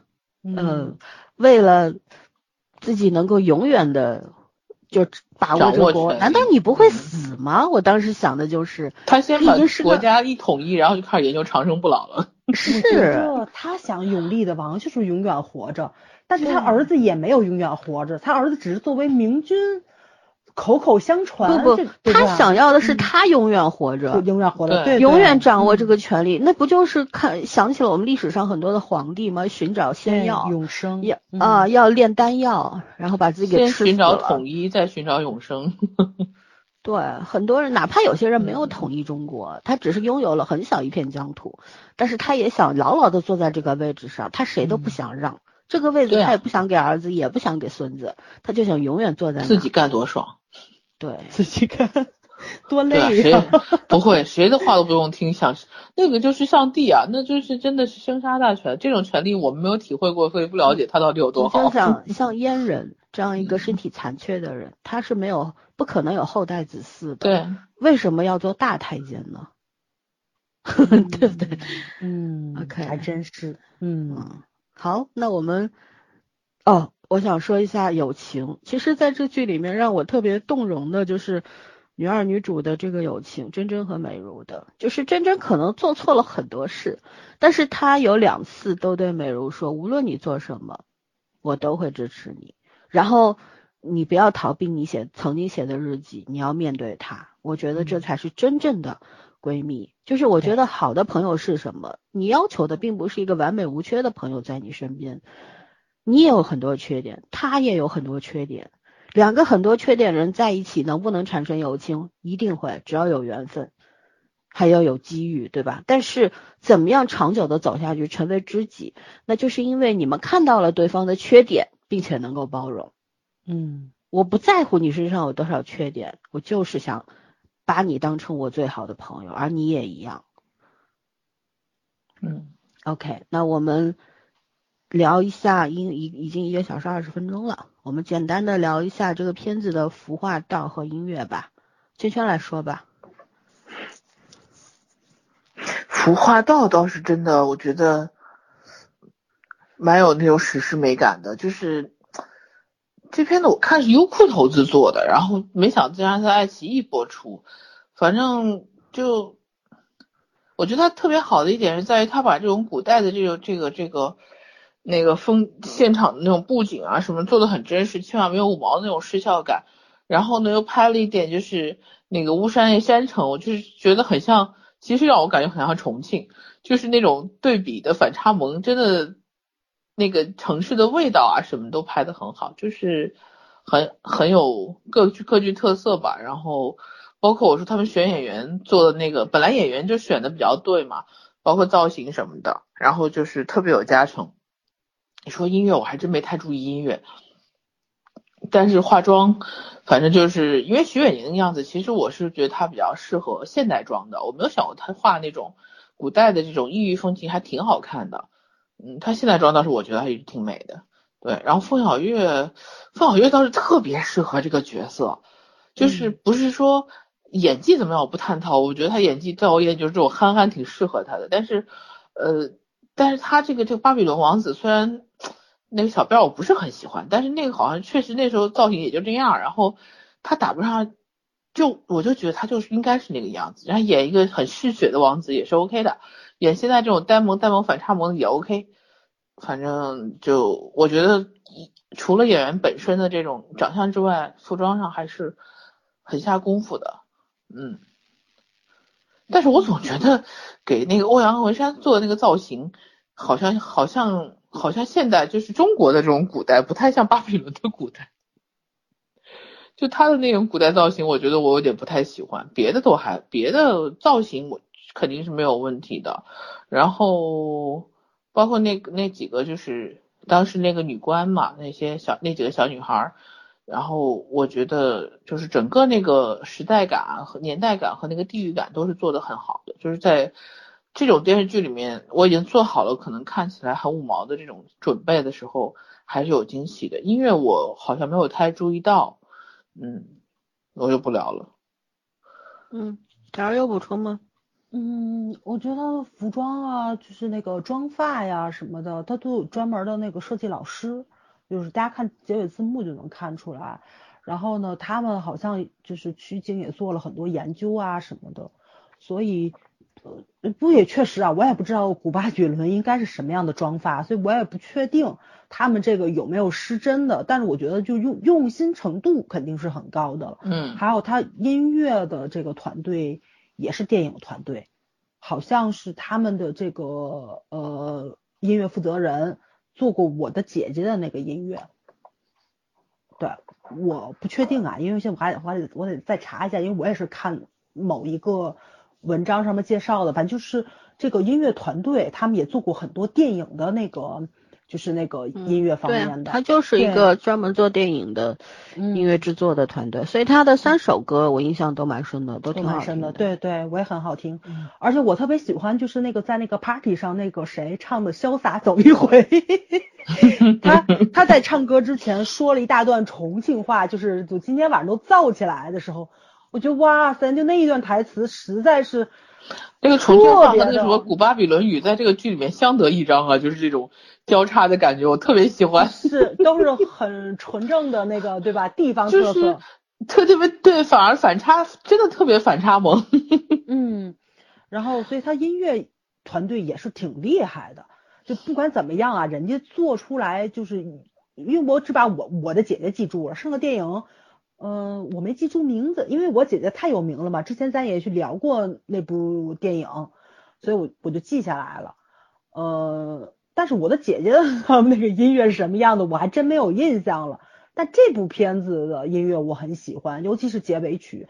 所以它二十二集的时候，我已经至少听了二十二遍，因为有的集数我看了两遍嘛，就是我每一遍我都去听了，我都去看结尾了。所以我就觉得，对这个剧组就真的是很用心，他充满了敬意，是吗？是的，他结尾字幕就打的是事无巨细，司机呀、盒饭呐什么全都给你写上。盒饭，对。我这这有什么好笑的？就很正常嘛。我觉得你好像后面打了那个盒饭来自某某某大食堂。然后就是他的那个公司的那个 logo 也是非常非常非常非常多的那个视效啊，什么音效啊。然后什么水下团队呀，什么就就就这种东西一一片片卷过去，然后你看的过程中就会觉着，就是就他确实是他们班底挺厉害的，因为不管是导演还是编剧还是什么的，功夫本身就是也拍过非常多很优秀的剧。咱们以前聊过《河神》，对吧？我没有看过的，我打算去看的《动物管理局》也是他们做的，就是就他们就这个整个编剧团队。叫做脑洞什么什么，我忘了。对，反正是跟脑洞有关系的这么一个名字，就确实是我觉得灵异呀，或者说奇幻呐、魔幻题材，他们好喜欢呐。河神不也是吧，有点灵异，对吧？然后动物管理局也是很魔幻的那种，这又拍了一奇幻，我觉得他们全全全占上了，就脑洞大开的那种。希望你们会拍就多拍一点点，因为我很喜欢看这种题材的，对。所以呢，就是至于以后如果没有钱怎么办？我觉得可以参考一下《零和》，对，小成本怎么拍？只要剧本有诚意，演员有诚意，团队有诚意，没钱也没关系，不就是粗制滥造一点点吗？我绝对能忍。对，嗯，OK，结束。只要文本强大，其实有些东西还是可以加变运。就是全力以赴，就是拍一个好剧就可以了。至于能不能达到那个东西，那是另外的。就诚意你，起码是要有的。当然有钱情况下是还是要做好。其实有钱没钱怎么去界定呢？我就是觉得把水分挤掉就好了。那水分是什么呢？就是让人无不可思议的那种巨额片酬。嗯，对吧？你这个你不要请明星啊，你就找点实力派小演员，不就 OK 了吗？大家拿的钱也不多，然后你就有更多的钱去做辅导化了，对吧？去把打造一个一整套很好的 OST 和 BGM。对吧？你看他这个服服化道，他呃除了这个服装化妆，道具方面做的也是蛮不错的。你比方说，你像川剧团的一些舞台上面的那些装置。以及他川剧团里边，就是显然是一个比较破落的小剧团，没什么人关注的，也快要倒闭了那种感觉。所以它里边 房间呐，还有一些设置啊什么的家具啊什么都是比较怎么说有很有年代感了，已经对对对，也没钱换的那种感觉啊。包括那些里边的那些川剧团的那些演员啊什么的，就是很普通很普通，但是好像就是不一定是热爱川剧，但一定是找不到别的什么合适的工作了，所以就在这里边 消磨时间也是有的呀。因为他可能不是一个什么呃民间团体，也可能是一个公有制的，对吧？公家的，对，所以它里边挺复杂的，只不过是用一种简单的方式去呈现了。还有呢，就是我们也知道他他们也飞到了巴黎啊，也飞到了伊拉克，对，嗯。嗯，摩洛哥吗？应该是伊拉克吧？没有，他是就是那个地点在伊拉克，但是他们是在摩洛哥拍的。嗯啊，OK，我以为去摩洛哥伊拉克，我想这么牛逼吗？嗯嗯，对，所以呢，呃，怎么说呢？就是钱呢，我觉得能够拿出来一这笔钱、这笔投资来做这种剧的。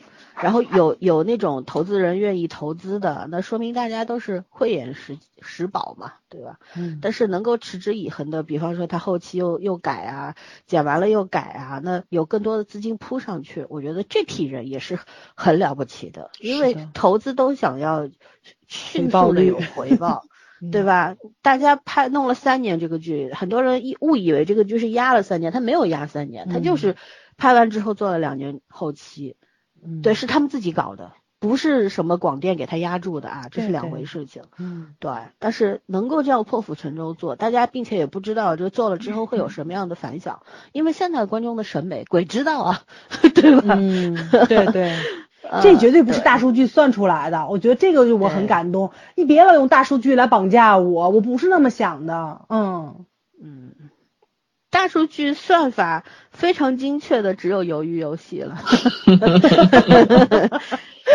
对，OK，那我还想提一嘴，就是这个剧里边的台词，我觉得是非常厉害的，就是在国产剧里面很少见，很少见。尤其你在如果不看画面只听的时候，它非常牛，就有很多地方你是觉得它这种精妙感，当时第一第一反应是出不来的，但是你越想会越觉得很好。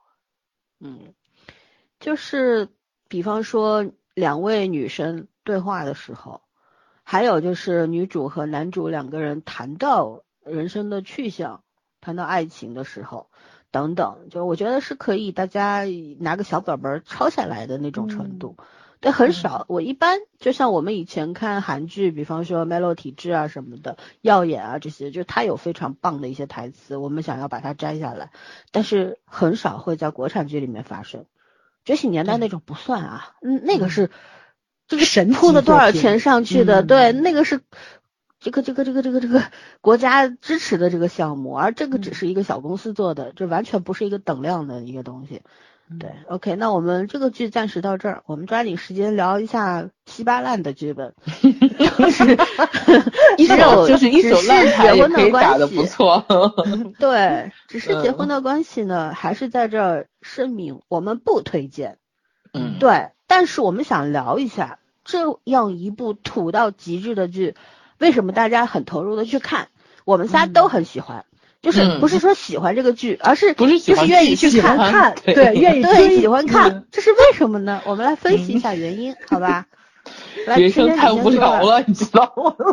跟无聊没关系，聊聊，我天天忙的要死了，你就今晚更新，嗯，得赶紧看完了，一个半小时了。嗯，其实怎么讲，就是傻白甜剧挺多的，可是这个剧真的就就就。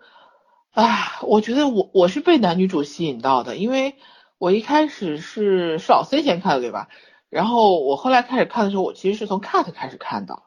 我先看到剪辑有几个片花，哎，我突然觉得这两个人的感觉很不错，然后我就开始看这个剧。但是确实，这个剧的男主给的感觉太好了，虽然就是小五做的男主王子奇，但是这个剧里面就完全不是小五做里面的那个男主了。对，然后就嗯。我觉得是是，虽然也是霸总吧，但是真的是进退有度的一个霸总。然后在后面，我其实一开始的话，我不是很喜欢角色设定啊，他演的角色没有问题，但是这个这个剧的硬伤实在是太多了，就是不是槽吐槽能吐完的。但是他演绎的理解就很不错了，就是说我那天跟我朋友讲，我换一个人我就不忍了，就是他中间有几有有一些台 词，对对对，对，就是那种哇，就是就就真的觉得很不尊重女性的那种感觉嘛。然后就就我说真是换个人就不忍了，但是他确实表现的很好，然后包括女主，女主虽然不是那种特别甜美啊，或者是特别可爱的那种类型，但是呃，我觉得她演技挺自然的，然后相对来说就是这种比较，嗯，也不算鬼马吧，就反正气质，我觉得应该男生比较喜欢那种气质，反正就挺舒服的，嗯，两个人还还默契感和和电量都是有的，就是这个片子基本上是靠他俩撑，别人都可以不看。也就是这是唯一一部，我觉得你如果想看，又不想耽误时间看，就可以只看男女主 cut 的剧。嗯，哦，男男主，我觉得男主真的是很有前途。对，你想一部被吐槽的烂剧，然后我都我都二我我应该一看要准备可以到你都二刷了吗？我二刷完了呀！我的妈呀！十集二刷完，开玩笑的。老三他比你疯啊，我觉得。我不疯，我从来没疯过。他是收墙头，我是看剧。嗯，然后你们俩继续花痴吧，反正这个剧就特别适合花痴，然后很轻松。因为我我看这剧的时候，我真的把海岸村给忘了。然后海岸村从剧剧剧从剧本和制作角度来说，海岸村真是甩他好几条大街。可是你单独看这情，就是这这一段情侣的那种感觉的话，真的觉得甜的程度比比海岸村也不差什么。嗯嗯，不同的不同的风格是比较洋气的。虽然他写了一个海边小镇，但是这个呢写的又是大都市，对吧？人家是整个剧本都很强，这个就真的只是只是就一把烂牌靠演员了。对这个剧，我在微博上写了一个很简短的那个观后感。我说呢，它成败都在一个字儿土。嗯，就是什么叫土呢？就是我们老说土偶，土偶，土偶指的就是某些国产偶像剧啊，呃。我们以前我最怕的是什么？不洋不土或者半洋半土的这种，嗯，就是你非要搞一个很高深莫测的职业，然后搞一个无无比复杂曲折的家庭人还有人设，会这会那斜杠青年，我觉得都不要。其实这个剧好在哪？因为我看看小说，我当时看完小五座，我知道王子奇拍了这个剧，已经拍完了，我就去找小说看，应该是叫什么？什么什么闪婚总裁契约期啊，好像是这个名字，啊，忘记了。我的妈呀！就看了十几分钟，忍不了，因为小说里边是这样的，我简短的说一下，就是女主和女二是闺蜜，然后女二是一个模特，然后她要去巴黎走秀，一个重要的秀。这天晚上她是要和男主要在这个酒店里面共度春宵的，结果呢，她就把女女主给送上了男主的床，故意给错了房卡。然后呢，这个女主呢也是想要跟他，就是剧中的男二，其实在小说里也是男二，就是小说里的男二是什么样？就是跟女主谈恋爱谈了很很久，然后两个人也是想要结婚的这个状态。然后女主呢，这天呢就因为各种各样的原因吧，就想把自己奉献给男二，你知道吗？也是约定了在这个酒店里面共度春宵。结果呢，就是房卡故意给错了，然后他就走上了男主的床。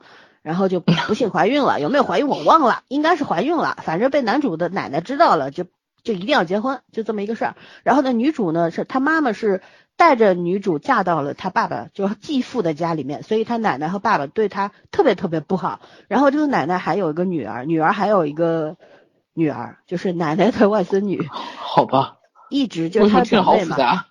嗯，一直要抢他的东西，然后看到女主和男主在一起，还想向男主示好，一直想有嫁入豪门的那个什么，反正男主就为了她过关斩将。女还有呢，就是女主的妈妈和呃女主的继父两个人是一直有矛盾的，她妈妈是没有办法为她爸爸生一个儿子，然后她的奶奶和爸爸一直希望有一个儿子，所以呢，他爸爸又在外面有别的女人。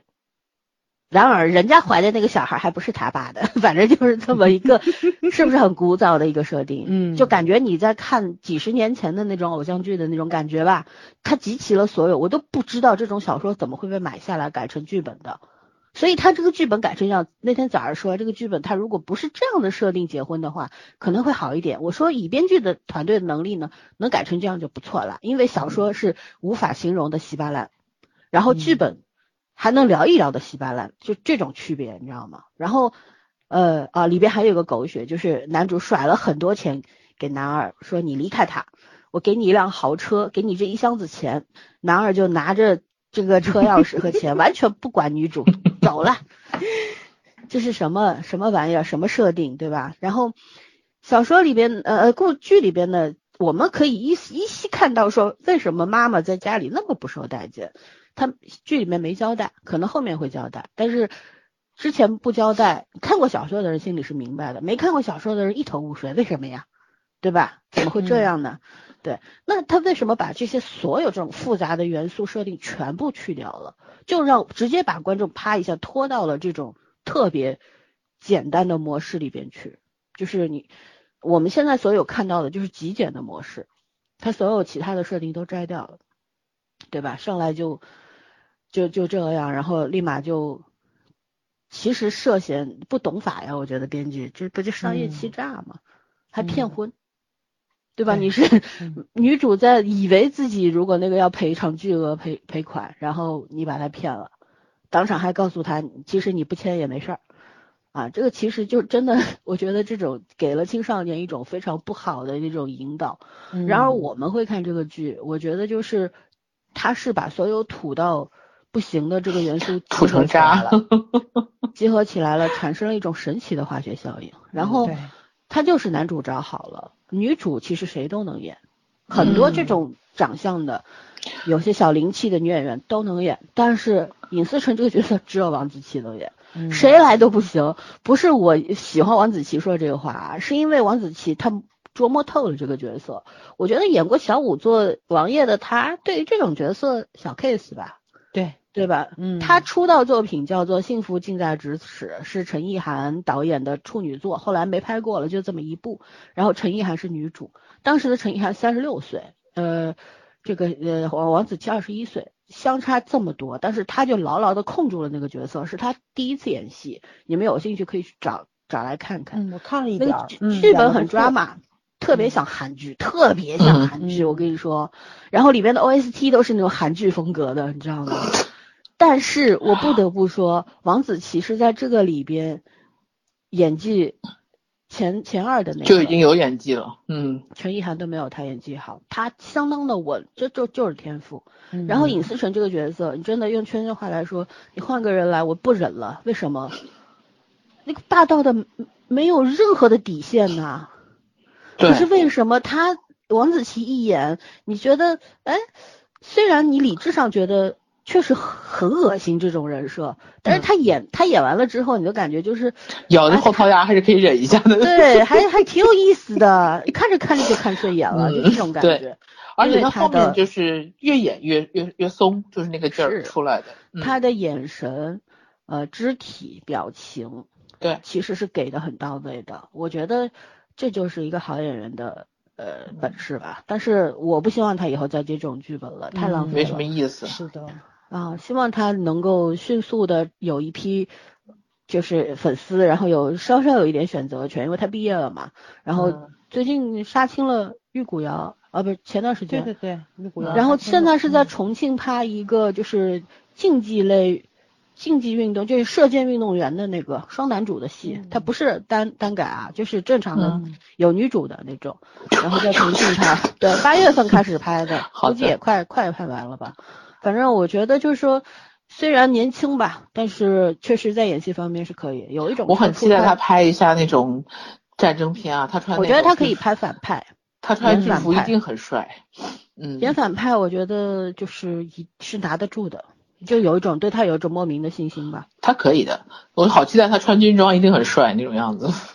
就就有点难嘛，现在要拿到这种比例太好了，是吧？对，有一句说一句，并不是花痴。对，还有就是缺可以很自豪吗？缺点的话，我觉得缺点一箩筐吧，优点就那么一一两个，但是缺点全是缺点。这个让我忍不了的是一个总裁结婚。借了一个一站式的婚礼会馆，一朵真花都没有，就两桌客人。天哪，你就算是好穷假结婚，也不至于这样吧？这剧组钱呐，对吧？又没有一个有名气的人，到底投了多少钱拍这个片子？我很好奇。而且他是腾讯投拍的，对，所以所以应该不会那么。腾讯也分 S A S 什么 A 加，那肯定不是 S 了，对吧？对拍的时候他还没出名呢，嗯，轮不到。他，但是我我莫名其妙对这部剧后期后期发展有信心，不知道为什么。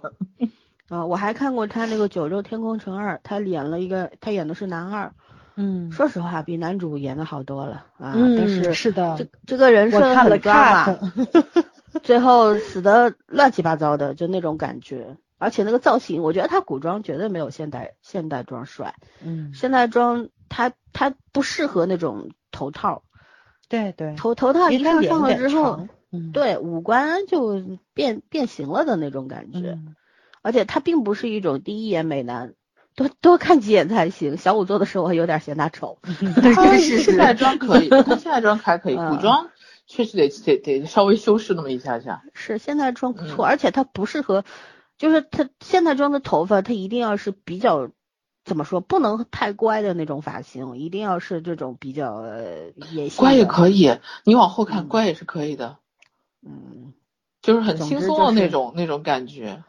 九六年的一个小朋友对，友，九六年，嗯，前途无量。对，早上来聊聊，该花痴的缺点吧时候必然要花痴一下。嗯，哼，优点没啥好说的是这个，对，对优点对，除了帅没啥好说的。王子奇选的挺好的，我就是被他吸引，不是在他有多帅，身材有多好，我觉得很肤浅，你知道吧？虽然我也很迷恋这两点啊，不不不不不，虽然我也很迷恋这就就他这个就是身材很好嘛，就是众所周知的优点就不夸了，是吧？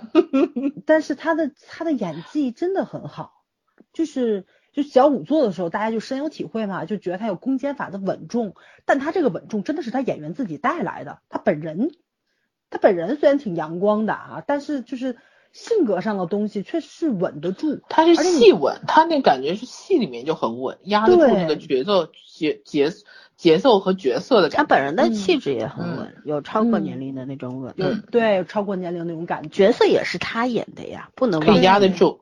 而且对，他演这部戏的时候，应该年龄也不大，应该也是二十二。他现在也没多大去。年去年拍的，去年拍的。哦，那也二十出头嘛，也就就年龄其九六年二十三岁吧。嗯，驾驭这个角色啊，就是大家总是觉着就是演偶像剧不需要什么演技，就是我也觉得演偶像剧不需要什么演技，但是你要明白我的说的这个不需要什么演技是跟正剧去相比的，因为正剧的时候就是你的台词、语气、人物的一个背景什么，你要做非常详尽的一个怎么说呢梳理。但是偶像剧很多时候不需要，因为你只有小情小爱，家国仇恨什么的，你不需要把它带进去的。所以呢，就是你那个人物小传也是很单薄的，就你只要嗯耍帅耍酷，做到不油腻，其实我觉得很多时候就立住了。但是你要明白，你要演一个非常优秀的偶像剧的角色不是那么容易的。如果霸总真的那么好演的话，为什么现在单君浩还是天花板？这件事情就是让大家明白了，偶像剧是需要演技的。这个演技跟我刚才说那不需要演技绝对不是一个标准啊，就除了你演员的信念感之外，就是你你相信这个角色存在之外，就是你要赋予这个人物以灵魂。我觉得这个事情王子奇是做到了的，就是他从其实从第一集就已经开始铺陈这个角色了，对吧？你会看到他的傲慢啊，他的那个什么，在他跟他的秘书互动的过程中，你就发现这个人很装，这个人很自恋。然后呢，他有些气势很足的东西是伪装出来的，所以他在后面跟女主互动的时候，就是说那个什么顾西西是那女生是叫顾西西吧？对，嗯顾西西，对，顾西西你凶我，就那个时对候，特可爱，他那个胸 对对对，就跟那小奶狗伸爪子挠人的那种感觉一样没样。错，就他那种性格之上的那种反差，其实在前面就已经铺好了，不会让你觉得突兀。然后你会也知道他霸道的那一面其实是伪装出来的，他不是一个真霸总，对他其实就是一个很可爱的一个小男生。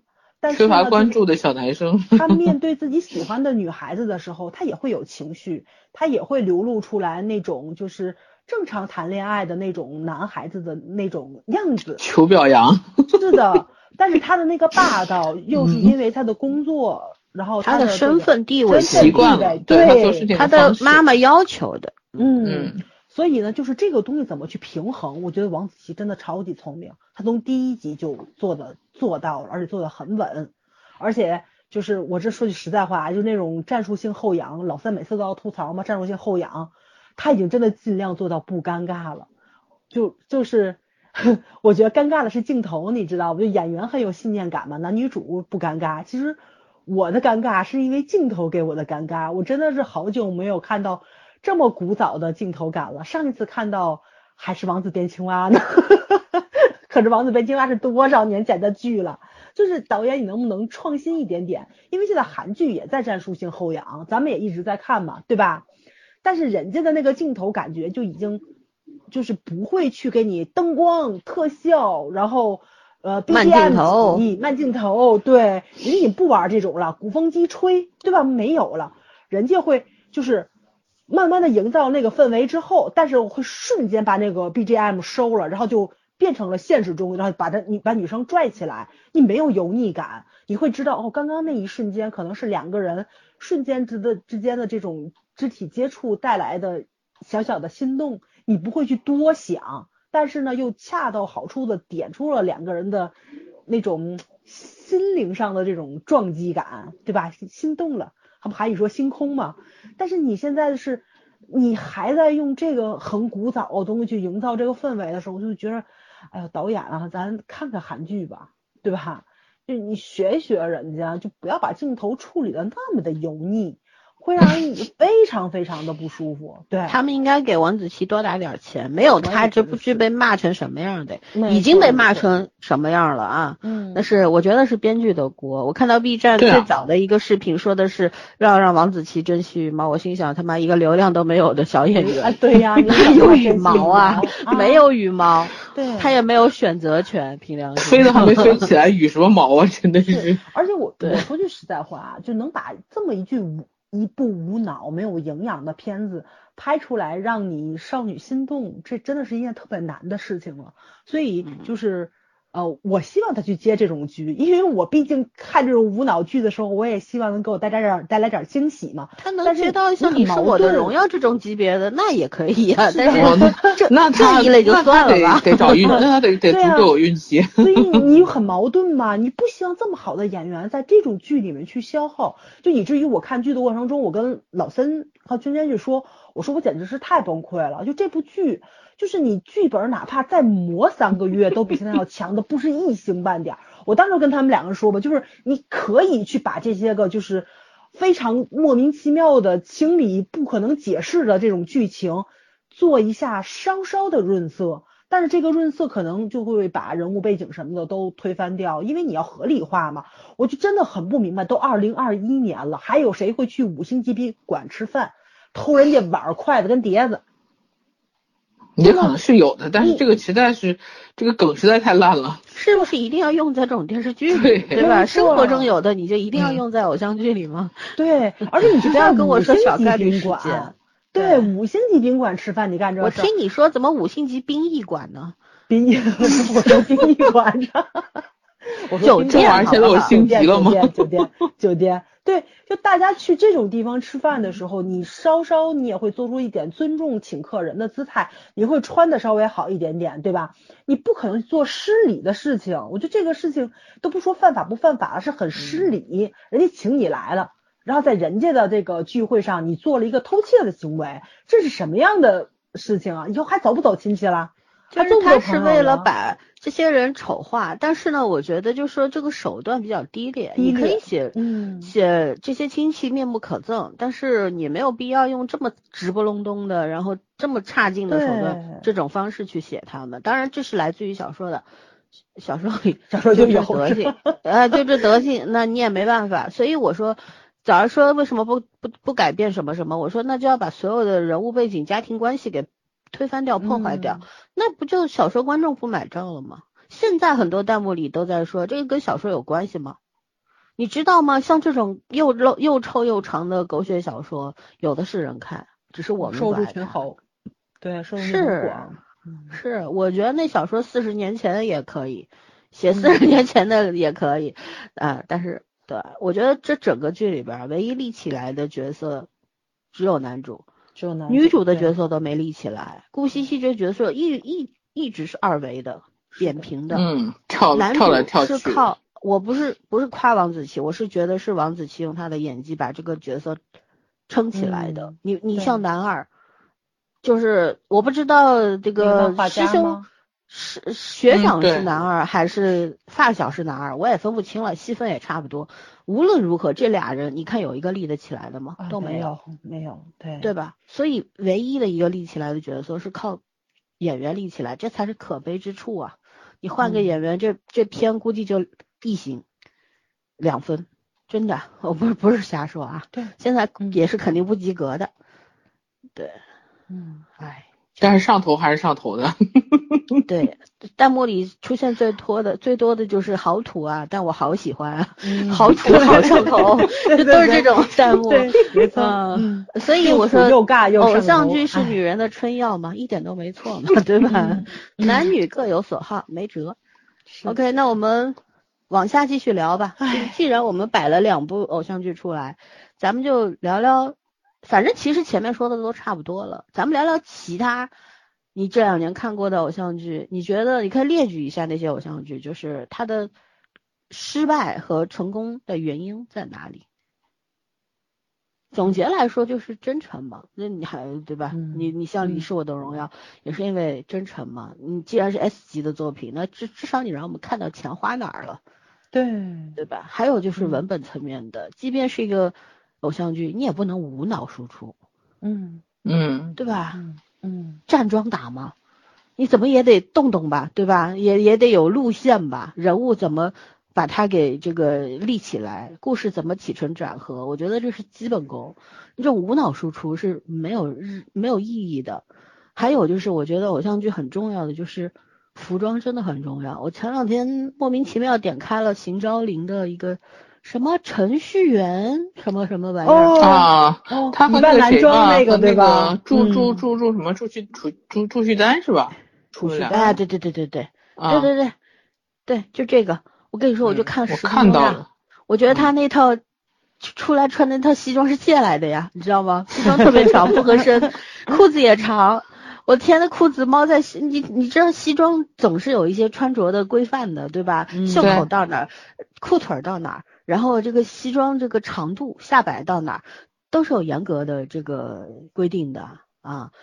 你这衣服，你一米七五借个一米九的衣服什么意思？对吧？无论如何，就是这个隐私成每一套西装都是合身的，这是事实吧？嗯看上去没有，咱也还有一看不出套西装不。合身，但是但是前面还是可以的，后面那就是结婚时候那一套，你回来你仔细再看一下，啊，有一个镜头从后面照的，他腰那个地方加了个夹子，啊，好吧，我都没注意。很明显褶皱那块是个十字形。哎呦，笑死了。对，但是其他的、一个当然是他身板好，对吧？这对个，就没办法，大起码是看不出来你衣服在身上晃的。是一个身板好，一个是最起码给他给演员借点合体的衣服嘛，穿的至少像个霸总嘛。如果你衣服像借来的，你告诉我他是个霸总，我怎么相信呢？霸总对吧家破产了。嗯然后霸总怎么也得当年的住在 F 东四，对，怎么土豪怎么也得住在那种哪怕不住庄园吧，也得住一个有年代感的大 house，或者说住一个什么乡间的这种上千平的这种嗯豪宅里边儿，对吧？啊，但是你要是就住在一个普通的小别墅里边儿，你告诉我这是霸总，你不如说他是农民企业家呀。你想想那个一生一世 什么什么几代富豪，最后住到一个样板房里。园林里，然后还有就是那个嗯。呃女主，我觉得偶像剧的女主呢，反正我们国偶就是陷入个怪圈嘛，嗯，傻白甜、小白兔、灰姑娘，最所有的这些类型，它有一个共性，就是笨，对四。嗯就是脑子不发达，四肢也不发达，笨到出奇，还有人爱，你怎么说服我？我脑子里就三个字，看到这种角色，凭什么？嗯。是不是凭什么？嗯。对，你看这个剧里面，好歹只是结婚的关系里面，里边的顾西西，她不是她不是小白兔，她是灰姑娘，但是她是有自己的事业心的，也希望能够做出自己的品牌，也能够帮助到她的丈夫，对吧？然后也自己也有野心，虽然这并不是并不是能够就就此诠释一个成功的，或者说有自信的、有才华的女性的形象，但至少也构成了那么一点点，不它是有有这个基。础要基础元素在的。是，就基础是有了，怎么样子去细化实现它强大，对这个编剧做不到，我们也没办法，不能怪嗯演员，对吧？对，所以说白了就是。你还有就是像圈刚刚说的一生一世，就像我们上一次谈，还被他们家粉丝给骂了呢，对吧？最近还有好多留言骂我们呢，就就一点里边的白鹿饰演的这个女主十一，她作为一个中国的这个四大配音演员，他的是这配音水平能做四大吗？那我也行，我们做电台做了五年半了，我这个水平，我觉得我也可以出去赚点钱了，是不是这个样子？足够出圈了。对啊，嗯我们都不用看稿子，就这么说 也能说到这个程度，还是有点意有点意思的，是吧？嗯所以这东西你怎么说服观众，这个是很重要的一件事情。嗯对吧？还有你要这那个，反正我看到偶像剧真的不多。然后还有就是今年的《你是我的荣耀》了，《你是我的荣耀》，我们聊过一期还是两期来着？反正我们想说的点儿都在那个里边。对，人家至少也是实都是实景的，然后蕴藏了很多的细节在里边儿，那也是全体剧组人员和爸爸们共同创造的一个结果，对吧？金主爸爸们，所以成败的原因，我觉得很简单，就是哪怕你没钱，你至少也可以拍那个那部叫啥来着？张天爱那部出道作品叫啥？太子妃。哎，太子妃升升职职记，记对吧？嗯，你好歹能拍成那样，那也叫诚意啊，对吧？嗯以以以这个简陋出名的，以雷出名的，但是他雷雷到了诚意，嗯，对，嗯，而且它的核心内核是有的，嗯，是，嗯所以我觉得这个这个功课就交给他们吧。我们这没办法，我们所有的选择权只有不看，对，没这真的没办法。嗯我们该说的真的说了太多遍了，对。那我们最喜后欢的依然聊一下很喜欢，不喜欢的还是不喜欢。两个小时了，咱最后嗯花点时间，我们我提了个问题，叫如果你写的人物活过来，你希望他是一个什么样的人？你会为他创造何种人生，以及你希望和他是存在何种关系？早儿来，你先回答吧。呃，我跟老三差不多，就写武侠写的比较多一点点，还有就是因为我我混二次元嘛，就那时候论坛就很多都动漫类的，所以写同人会比较多一点点，那都是动漫的那种，动漫的那就海了，各各个各个时代都有，还有科幻类型的呢，对吧？魔法的什么都有，但是我觉得我写的人物要活过来了，就是肯定武侠写的多嘛，武侠过来第一件事先问大侠，您带金子了吗？换点儿。哎，我这也是我觉得真真就很真实的地方嘛。先问二舅能不能花欧阳文山的钱，这太正常了，就是太可爱了。对你第一反应都是，呃，对吧？就这种叫什么来着？时间差造成的一些个就这种金钱上的溢价的问题，他们肯定是用银子跟金子的，对吧？大侠你带没带？嗯对对对对，挂对，怀里掏出一个啥玩意儿？是的，药瓶也是个古董啊，对吧？对，嗯，但是我觉得就是这种东西，如果真成真的话，也挺吓人的，就是因为游戏规则不一样嘛。他们那个时代，对吧？打打打杀杀，就只要武功高强，我我杀人，人人人杀我是很正常的。但是咱现在是一个现今的一个文明社会，就这种碰撞出来，肯定是挺吓人的，我觉着。对，所以这个。先互相学习吧，主要还是以咱教为主。所以我觉得就是那个片子里面讲的挺对的，就是你先用现代文明的东西怎么去感染他们，就这也是爱情产生的，就是让你觉得很伟大的一个地方，就是因为呃美如真真还有断水流他们用现代的文明让他们的爱人从三观上发生了翻天覆地的变化，这个其实是跟那个养成是完全没有关系的。跟养成没有关系，就是因为咱们经常会分手的原因，不就是因为三观不契合才会去分手吗？但是那个人他带着一张，他变他变成了一张白纸来到你的身边，他就跟一个小孩是一样的，他们所有得到的东西都是你带给他们的。这也是第二十二集段水流在死之前一直抓着九天龙女的手说不要恨。不要带着仇恨回到那个世界里面去，你觉得会非常非常感人的一个地方，就是就是。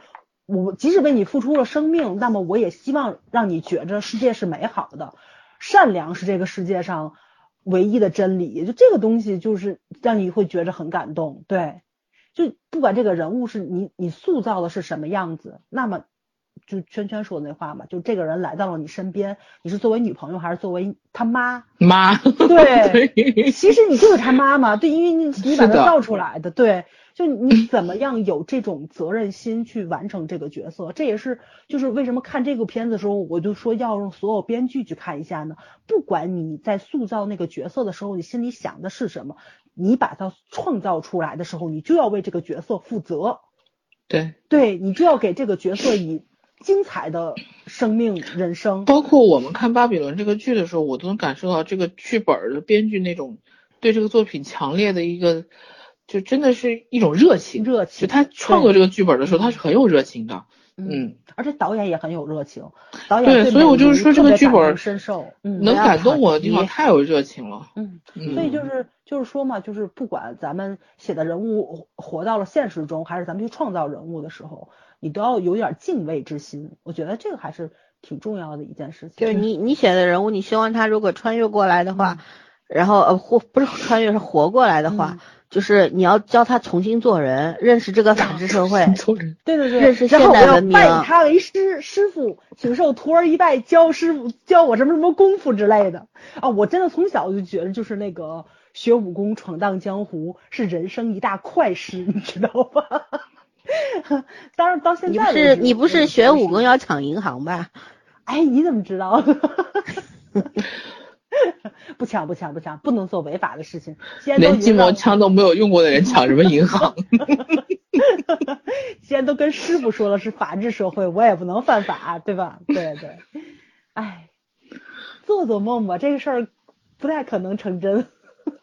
嗯，OK，换个人，圈圈。我好像没有写过很虚构的小说，我都是同人的或者是真人的。对我我我不是真人的，对，就是就是这个人一定是有原型真人，嗯，是有原型的，不是说我完全幻想出来的，大部分是会 cos 到一个人的，就是有可能会结合不同的人的特色，但是还是有原型的。所以你说让我写一个小说人活过来，他本来就是活着的，或者说他曾经活过的那种。这个世界上有两个张智霖，这个世界上有两个古天乐，哦太可怕了。张智霖不是我的菜，我这辈子还没幻想过张智霖。不是，我就是说嘛，举个例子嘛，啊，对，就是或者是有两个就是不同时期的人，然后会结合成一个人。可是我其实会写女生多一点，我写男生有的时候我不是很喜欢写那种。你太可疑了。我喜欢写女生，是因为我觉得这个是更靠近自己的东西。我我你去写男生干嘛？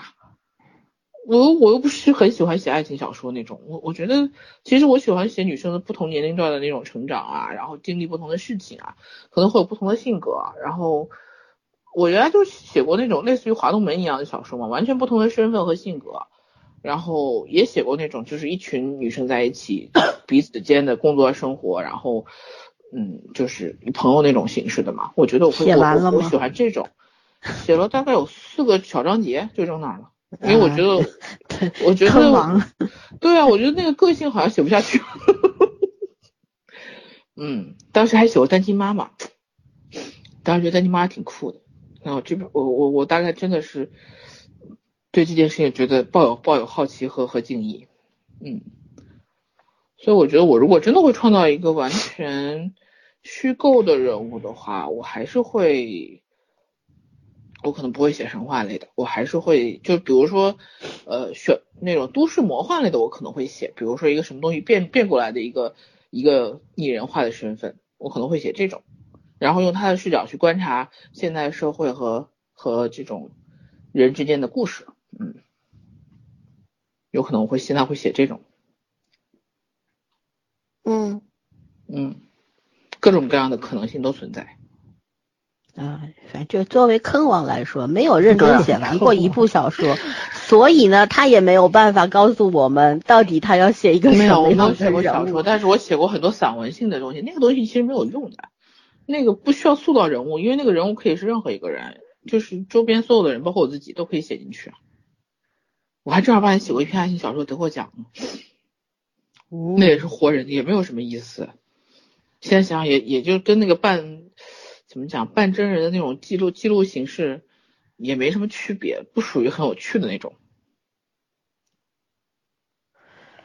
OK，那我觉得我提这个问题，我想了很多。我最近在写一个小说，写的是两个跟我们同龄的人，就就是我我想说，我我希望就是我写的这个男生和女生都能够活过来。呃，这个男生和女生是大学同学，你写死他们了吗？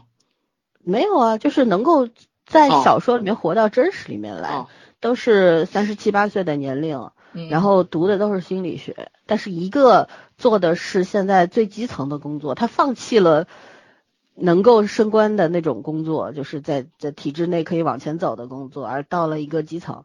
然后另一个呢，从体呃不是从来没进过体制，就做了一个精神科医生，就这样在工作当中互帮互助。但是他们同居一个屋檐下，是因为都拆了迁，但是没有钱买市区的房子，只能搬到郊区去住。这也是现代人的困境嘛，拆迁也不会发财的。嗯这是对魔都人民深刻的体会。是住到了这个地铁沿线，但是在某一个地铁的终点站，就这样一个情况。但是呢，就之间没有爱情，也没有暧昧，能够互相理解，但有时候也会有很多的争执。但是为什么会，就是男生会对女生说过一句话，就是，呃，我们俩，你看我会关心你，是因为我们已经认识十七年了。而且我们做过十、十年的同学，他们从本科到国外留学，整整十年都是在一个地方的。所以说呢，就是说他觉得我是一个除了你父母之外最了解你的人，我我希望我能关心你。然后女生她什么都明白，可是呢，就是就是怎么说？我想写一个就是对自己的生活不那么在意的，她很敏感，但是并不在意的那种性格。很知道自己要什么，但是也不强求的那种人。我我喜我很希望希望我写你很喜欢他自己的角色是吗？呃，我很希望这两个人能够活过来，就很精彩嘛。这男生也是两个人都是不是那种什么生活不能自理的人，都可以做饭，但是都很懒。嗯就是你你做你有空你做，那我有空我吃，就这种情况。然后也可以一天不说话，见面碰点个头就这样过去了。我觉得就是要写一种男女关系。总说男女之间没有真友情，那我们去探讨一下什么是真的友情，是不是一定不可能存在友情，一定会产生这种暧昧的关系啊什么？我想去探讨这个问题。还有就是所谓朋友，不管是同性朋友还是异性朋友，什么是朋友？对吧？还有就是，当你年纪越来越大之后，步入了中年之后，你可能对自己的人生也好，对他人的人生也好，既关注又不太关注，嗯因为关注的点不一样了。对，对，还有所谓的事业心，对吧？你可以抛弃你现在的工作去赚更多的钱，那你为什么不去赚？我想要把这个东西说清楚，所以我我现在还在慢慢写，写的太忙了，没有什么写，一个星期能写个三四千字就不错了，这忙成狗了都。嗯但我觉得我会慢慢把这个写完。我我一直在想，如果这样的人真的存在的话，多洒脱呀，对吧？嗯就是这样。我希望有一天我能够写完吧。然后写完了，我觉得也不一定有会有很多人会喜欢，因为，嗯，我给早儿看过，嗯也给另外一个朋友看过，啊，那个朋友说你写的深，写的这么深，人家怎么看得懂？确实是是是的，嗯，嗯就是咱们这个年龄会喜欢这种，就是很舒服的一种相处模式，就是嗯感情是有很多种很多元的，不见得就是非要情情爱爱、干柴烈火。我觉得就现在二十多岁的孩子也不会这么的那个什么，但是嗯，就有就有的人喜欢看吧，对嗯对，我想呈现的就是那种人呢，永远可以幼稚，可是当你就是有了很多的阅历，有很多的经历之后，对吧？你的大脑也逐渐成熟起来，心理也成熟起来之后，你与你年轻的时候一定是有极大的区别的。嗯但是我们不能舍弃的是什么？要保护的是什么？但是一定要改变的又是什么？我想去写完整的人生，就是，嗯，你把一个可能不可能从一岁写到六十岁，但最起码在比方说你的人生的一个切片里面，把这个人的人给立起来，对吧？嗯通过事件，通过细节，通过情感的情感的交流等等，嗯，对。但我写的不是什么言情小说，所以估计也没什么人看。你写言情小说，估计也没什么人看得懂。呃，我写言情小说，我写不来，不是我们不不真的不知道怎么去表达所谓爱情，不懂。所以我今天看那个巴比伦的时候，我就觉得陈美如有一段写的真的还非常好。我觉得我已经写不出来那种东西了。嗯，就是那种感情的对感情的热烈和憧憬，我觉得我已经我我已经写不出来了。那可能我们二十岁的时候是可以写出来。我对我写出来过，但是我现在真的写不出来。我觉得我二十多岁的时候也写不出来。不是真的，就是你写不出来很正常。好吧，就是就是你写武侠故事也都是打打杀杀，然后什么找武林秘籍，然后什么发现宝藏，好像还真没有谈恋爱呢。因为我是会写这个东西，我是知道的，但是我现在真的写不出来了，也没兴趣写了。所以他写那段就让我真的觉得呀，写的很好，但是就是现在包括现在的这种，呃，包括那种言情小说也好，网络文学也好，就是。都很少见到这种能够让你有冲动的这种，或者你相信那个作者是真心的写这个文字的时候，他是很有激情的去去写的这样的感觉。我很我很久很久没有这种感觉了。因为爱情这个东西是不存在什么标准答案的，它也没有什么所谓正确的认知，而是你在经历不同的感情和人的时候，你会得出一些暂时的结论，而且它这个这个结论是不恒定的，因为人是变量。嗯。对吧？人一直在变，相处模式它也不是很久不变的，嗯，对吧？就是热情有热情有涌动出来的那种感觉，真的很难得，但是又不会让你觉得太过于怎么讲低级趣味吧。就是我觉得写感情也好，写生活也好，是要有时间感的，有流时间流逝的那个感觉。嗯，并不是你在标它今天九月一号，明天九月二号，不是这样的，而是每一天可能你交代的不清楚，也没有写白天或者黑夜，但是那种时间流逝的感觉会让读者自然而然的产生，就是你在感觉到这个人在慢慢的长大，然后这个人他经历了这些痛苦也好，欢乐也好的时候。他会带给读者那种共鸣感，我觉得这才是作者要去动脑筋做的事情，而不是写那些特别浮于表面的那些啊，特别肤浅的那些那些元素。对，嗯，对，哎，爱情写不出来，世界上的情多了去了，为什么非要写爱情呢？对不对？你也可以写非常珍贵的友情，以及可能你原先的你的家庭、你的父母在你。对，对你造成了一些不好的影响。可是你在他们老了之后，又是如何去看待他们的？又是如何去对待他们的？我觉得，其实写作是什么？就是记录啊，就是去还原你真实的生活呀，表达你的 当下的心情。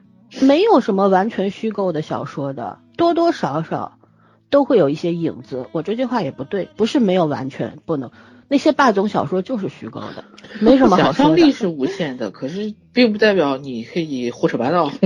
但是霸总小说都不存在想象力啊，它就是那种那种把自己放在那个框里面，只是在这个有限的空间里面发挥而已，对吧？连上床都有三十六个模板可以套，啊，搞什么飞机？好像是，对对，就没有没有你。给这个小说定了类型之后，你就不存在创造力了呀，你只是在它的这个范围里面横冲直撞。那就是满足满足某些人对怎么讲，就是打发时间那种需求。类型化了嘛，对吧？对。但是我就觉得好的小说应该是慢慢打磨出来的，不用急于求成。我曾经十十一二年前那个时候写小说，一个月写二十多万字呢。那时候觉得还挺骄傲的，哎，每天能打那么多字。现在我觉得这是不可能做到的事儿了。虽然我一个月写完小说也没那么，圈圈应该是看过的，对吧？离人幻想也没有那么。我还看过你那篇那个，就是就是就是什么是神话那那篇吗？我好像还存的还有八王子。对对对，嗯，那个真的不像天使，就是感觉和你不像一个人写出来的。就是我写的，这这也只写了一个月，对。最后果然每个人的一个月是不一样长的，因为那个是我觉得魔幻小说是最好写的，就是让你的想象力无限的伸展。对，你可以构建你自己所有想要的那种元素，但是不能够太夸张，组合起来怎么让它逻辑顺，这个是你要做的事儿，对吧？还是能看的。我觉得十几年前的写的小说，但但我自己现在不满意。等我哪天脑残开始继续写言情小说。唉，好吧，那我们讲到这儿吧，差不多了。反正希望听众们听到能够有耐心听到结尾的，也可以跟我们聊一聊你年轻的时候都写过什么，或者你现在有写过什么。激情燃烧的岁月里，你都干过什么事儿？大家聊聊嘛，对吧？沟通一下，或者在群里面聊聊这个话题也是不错的。对，行，OK，那就到这儿吧，大家拜拜。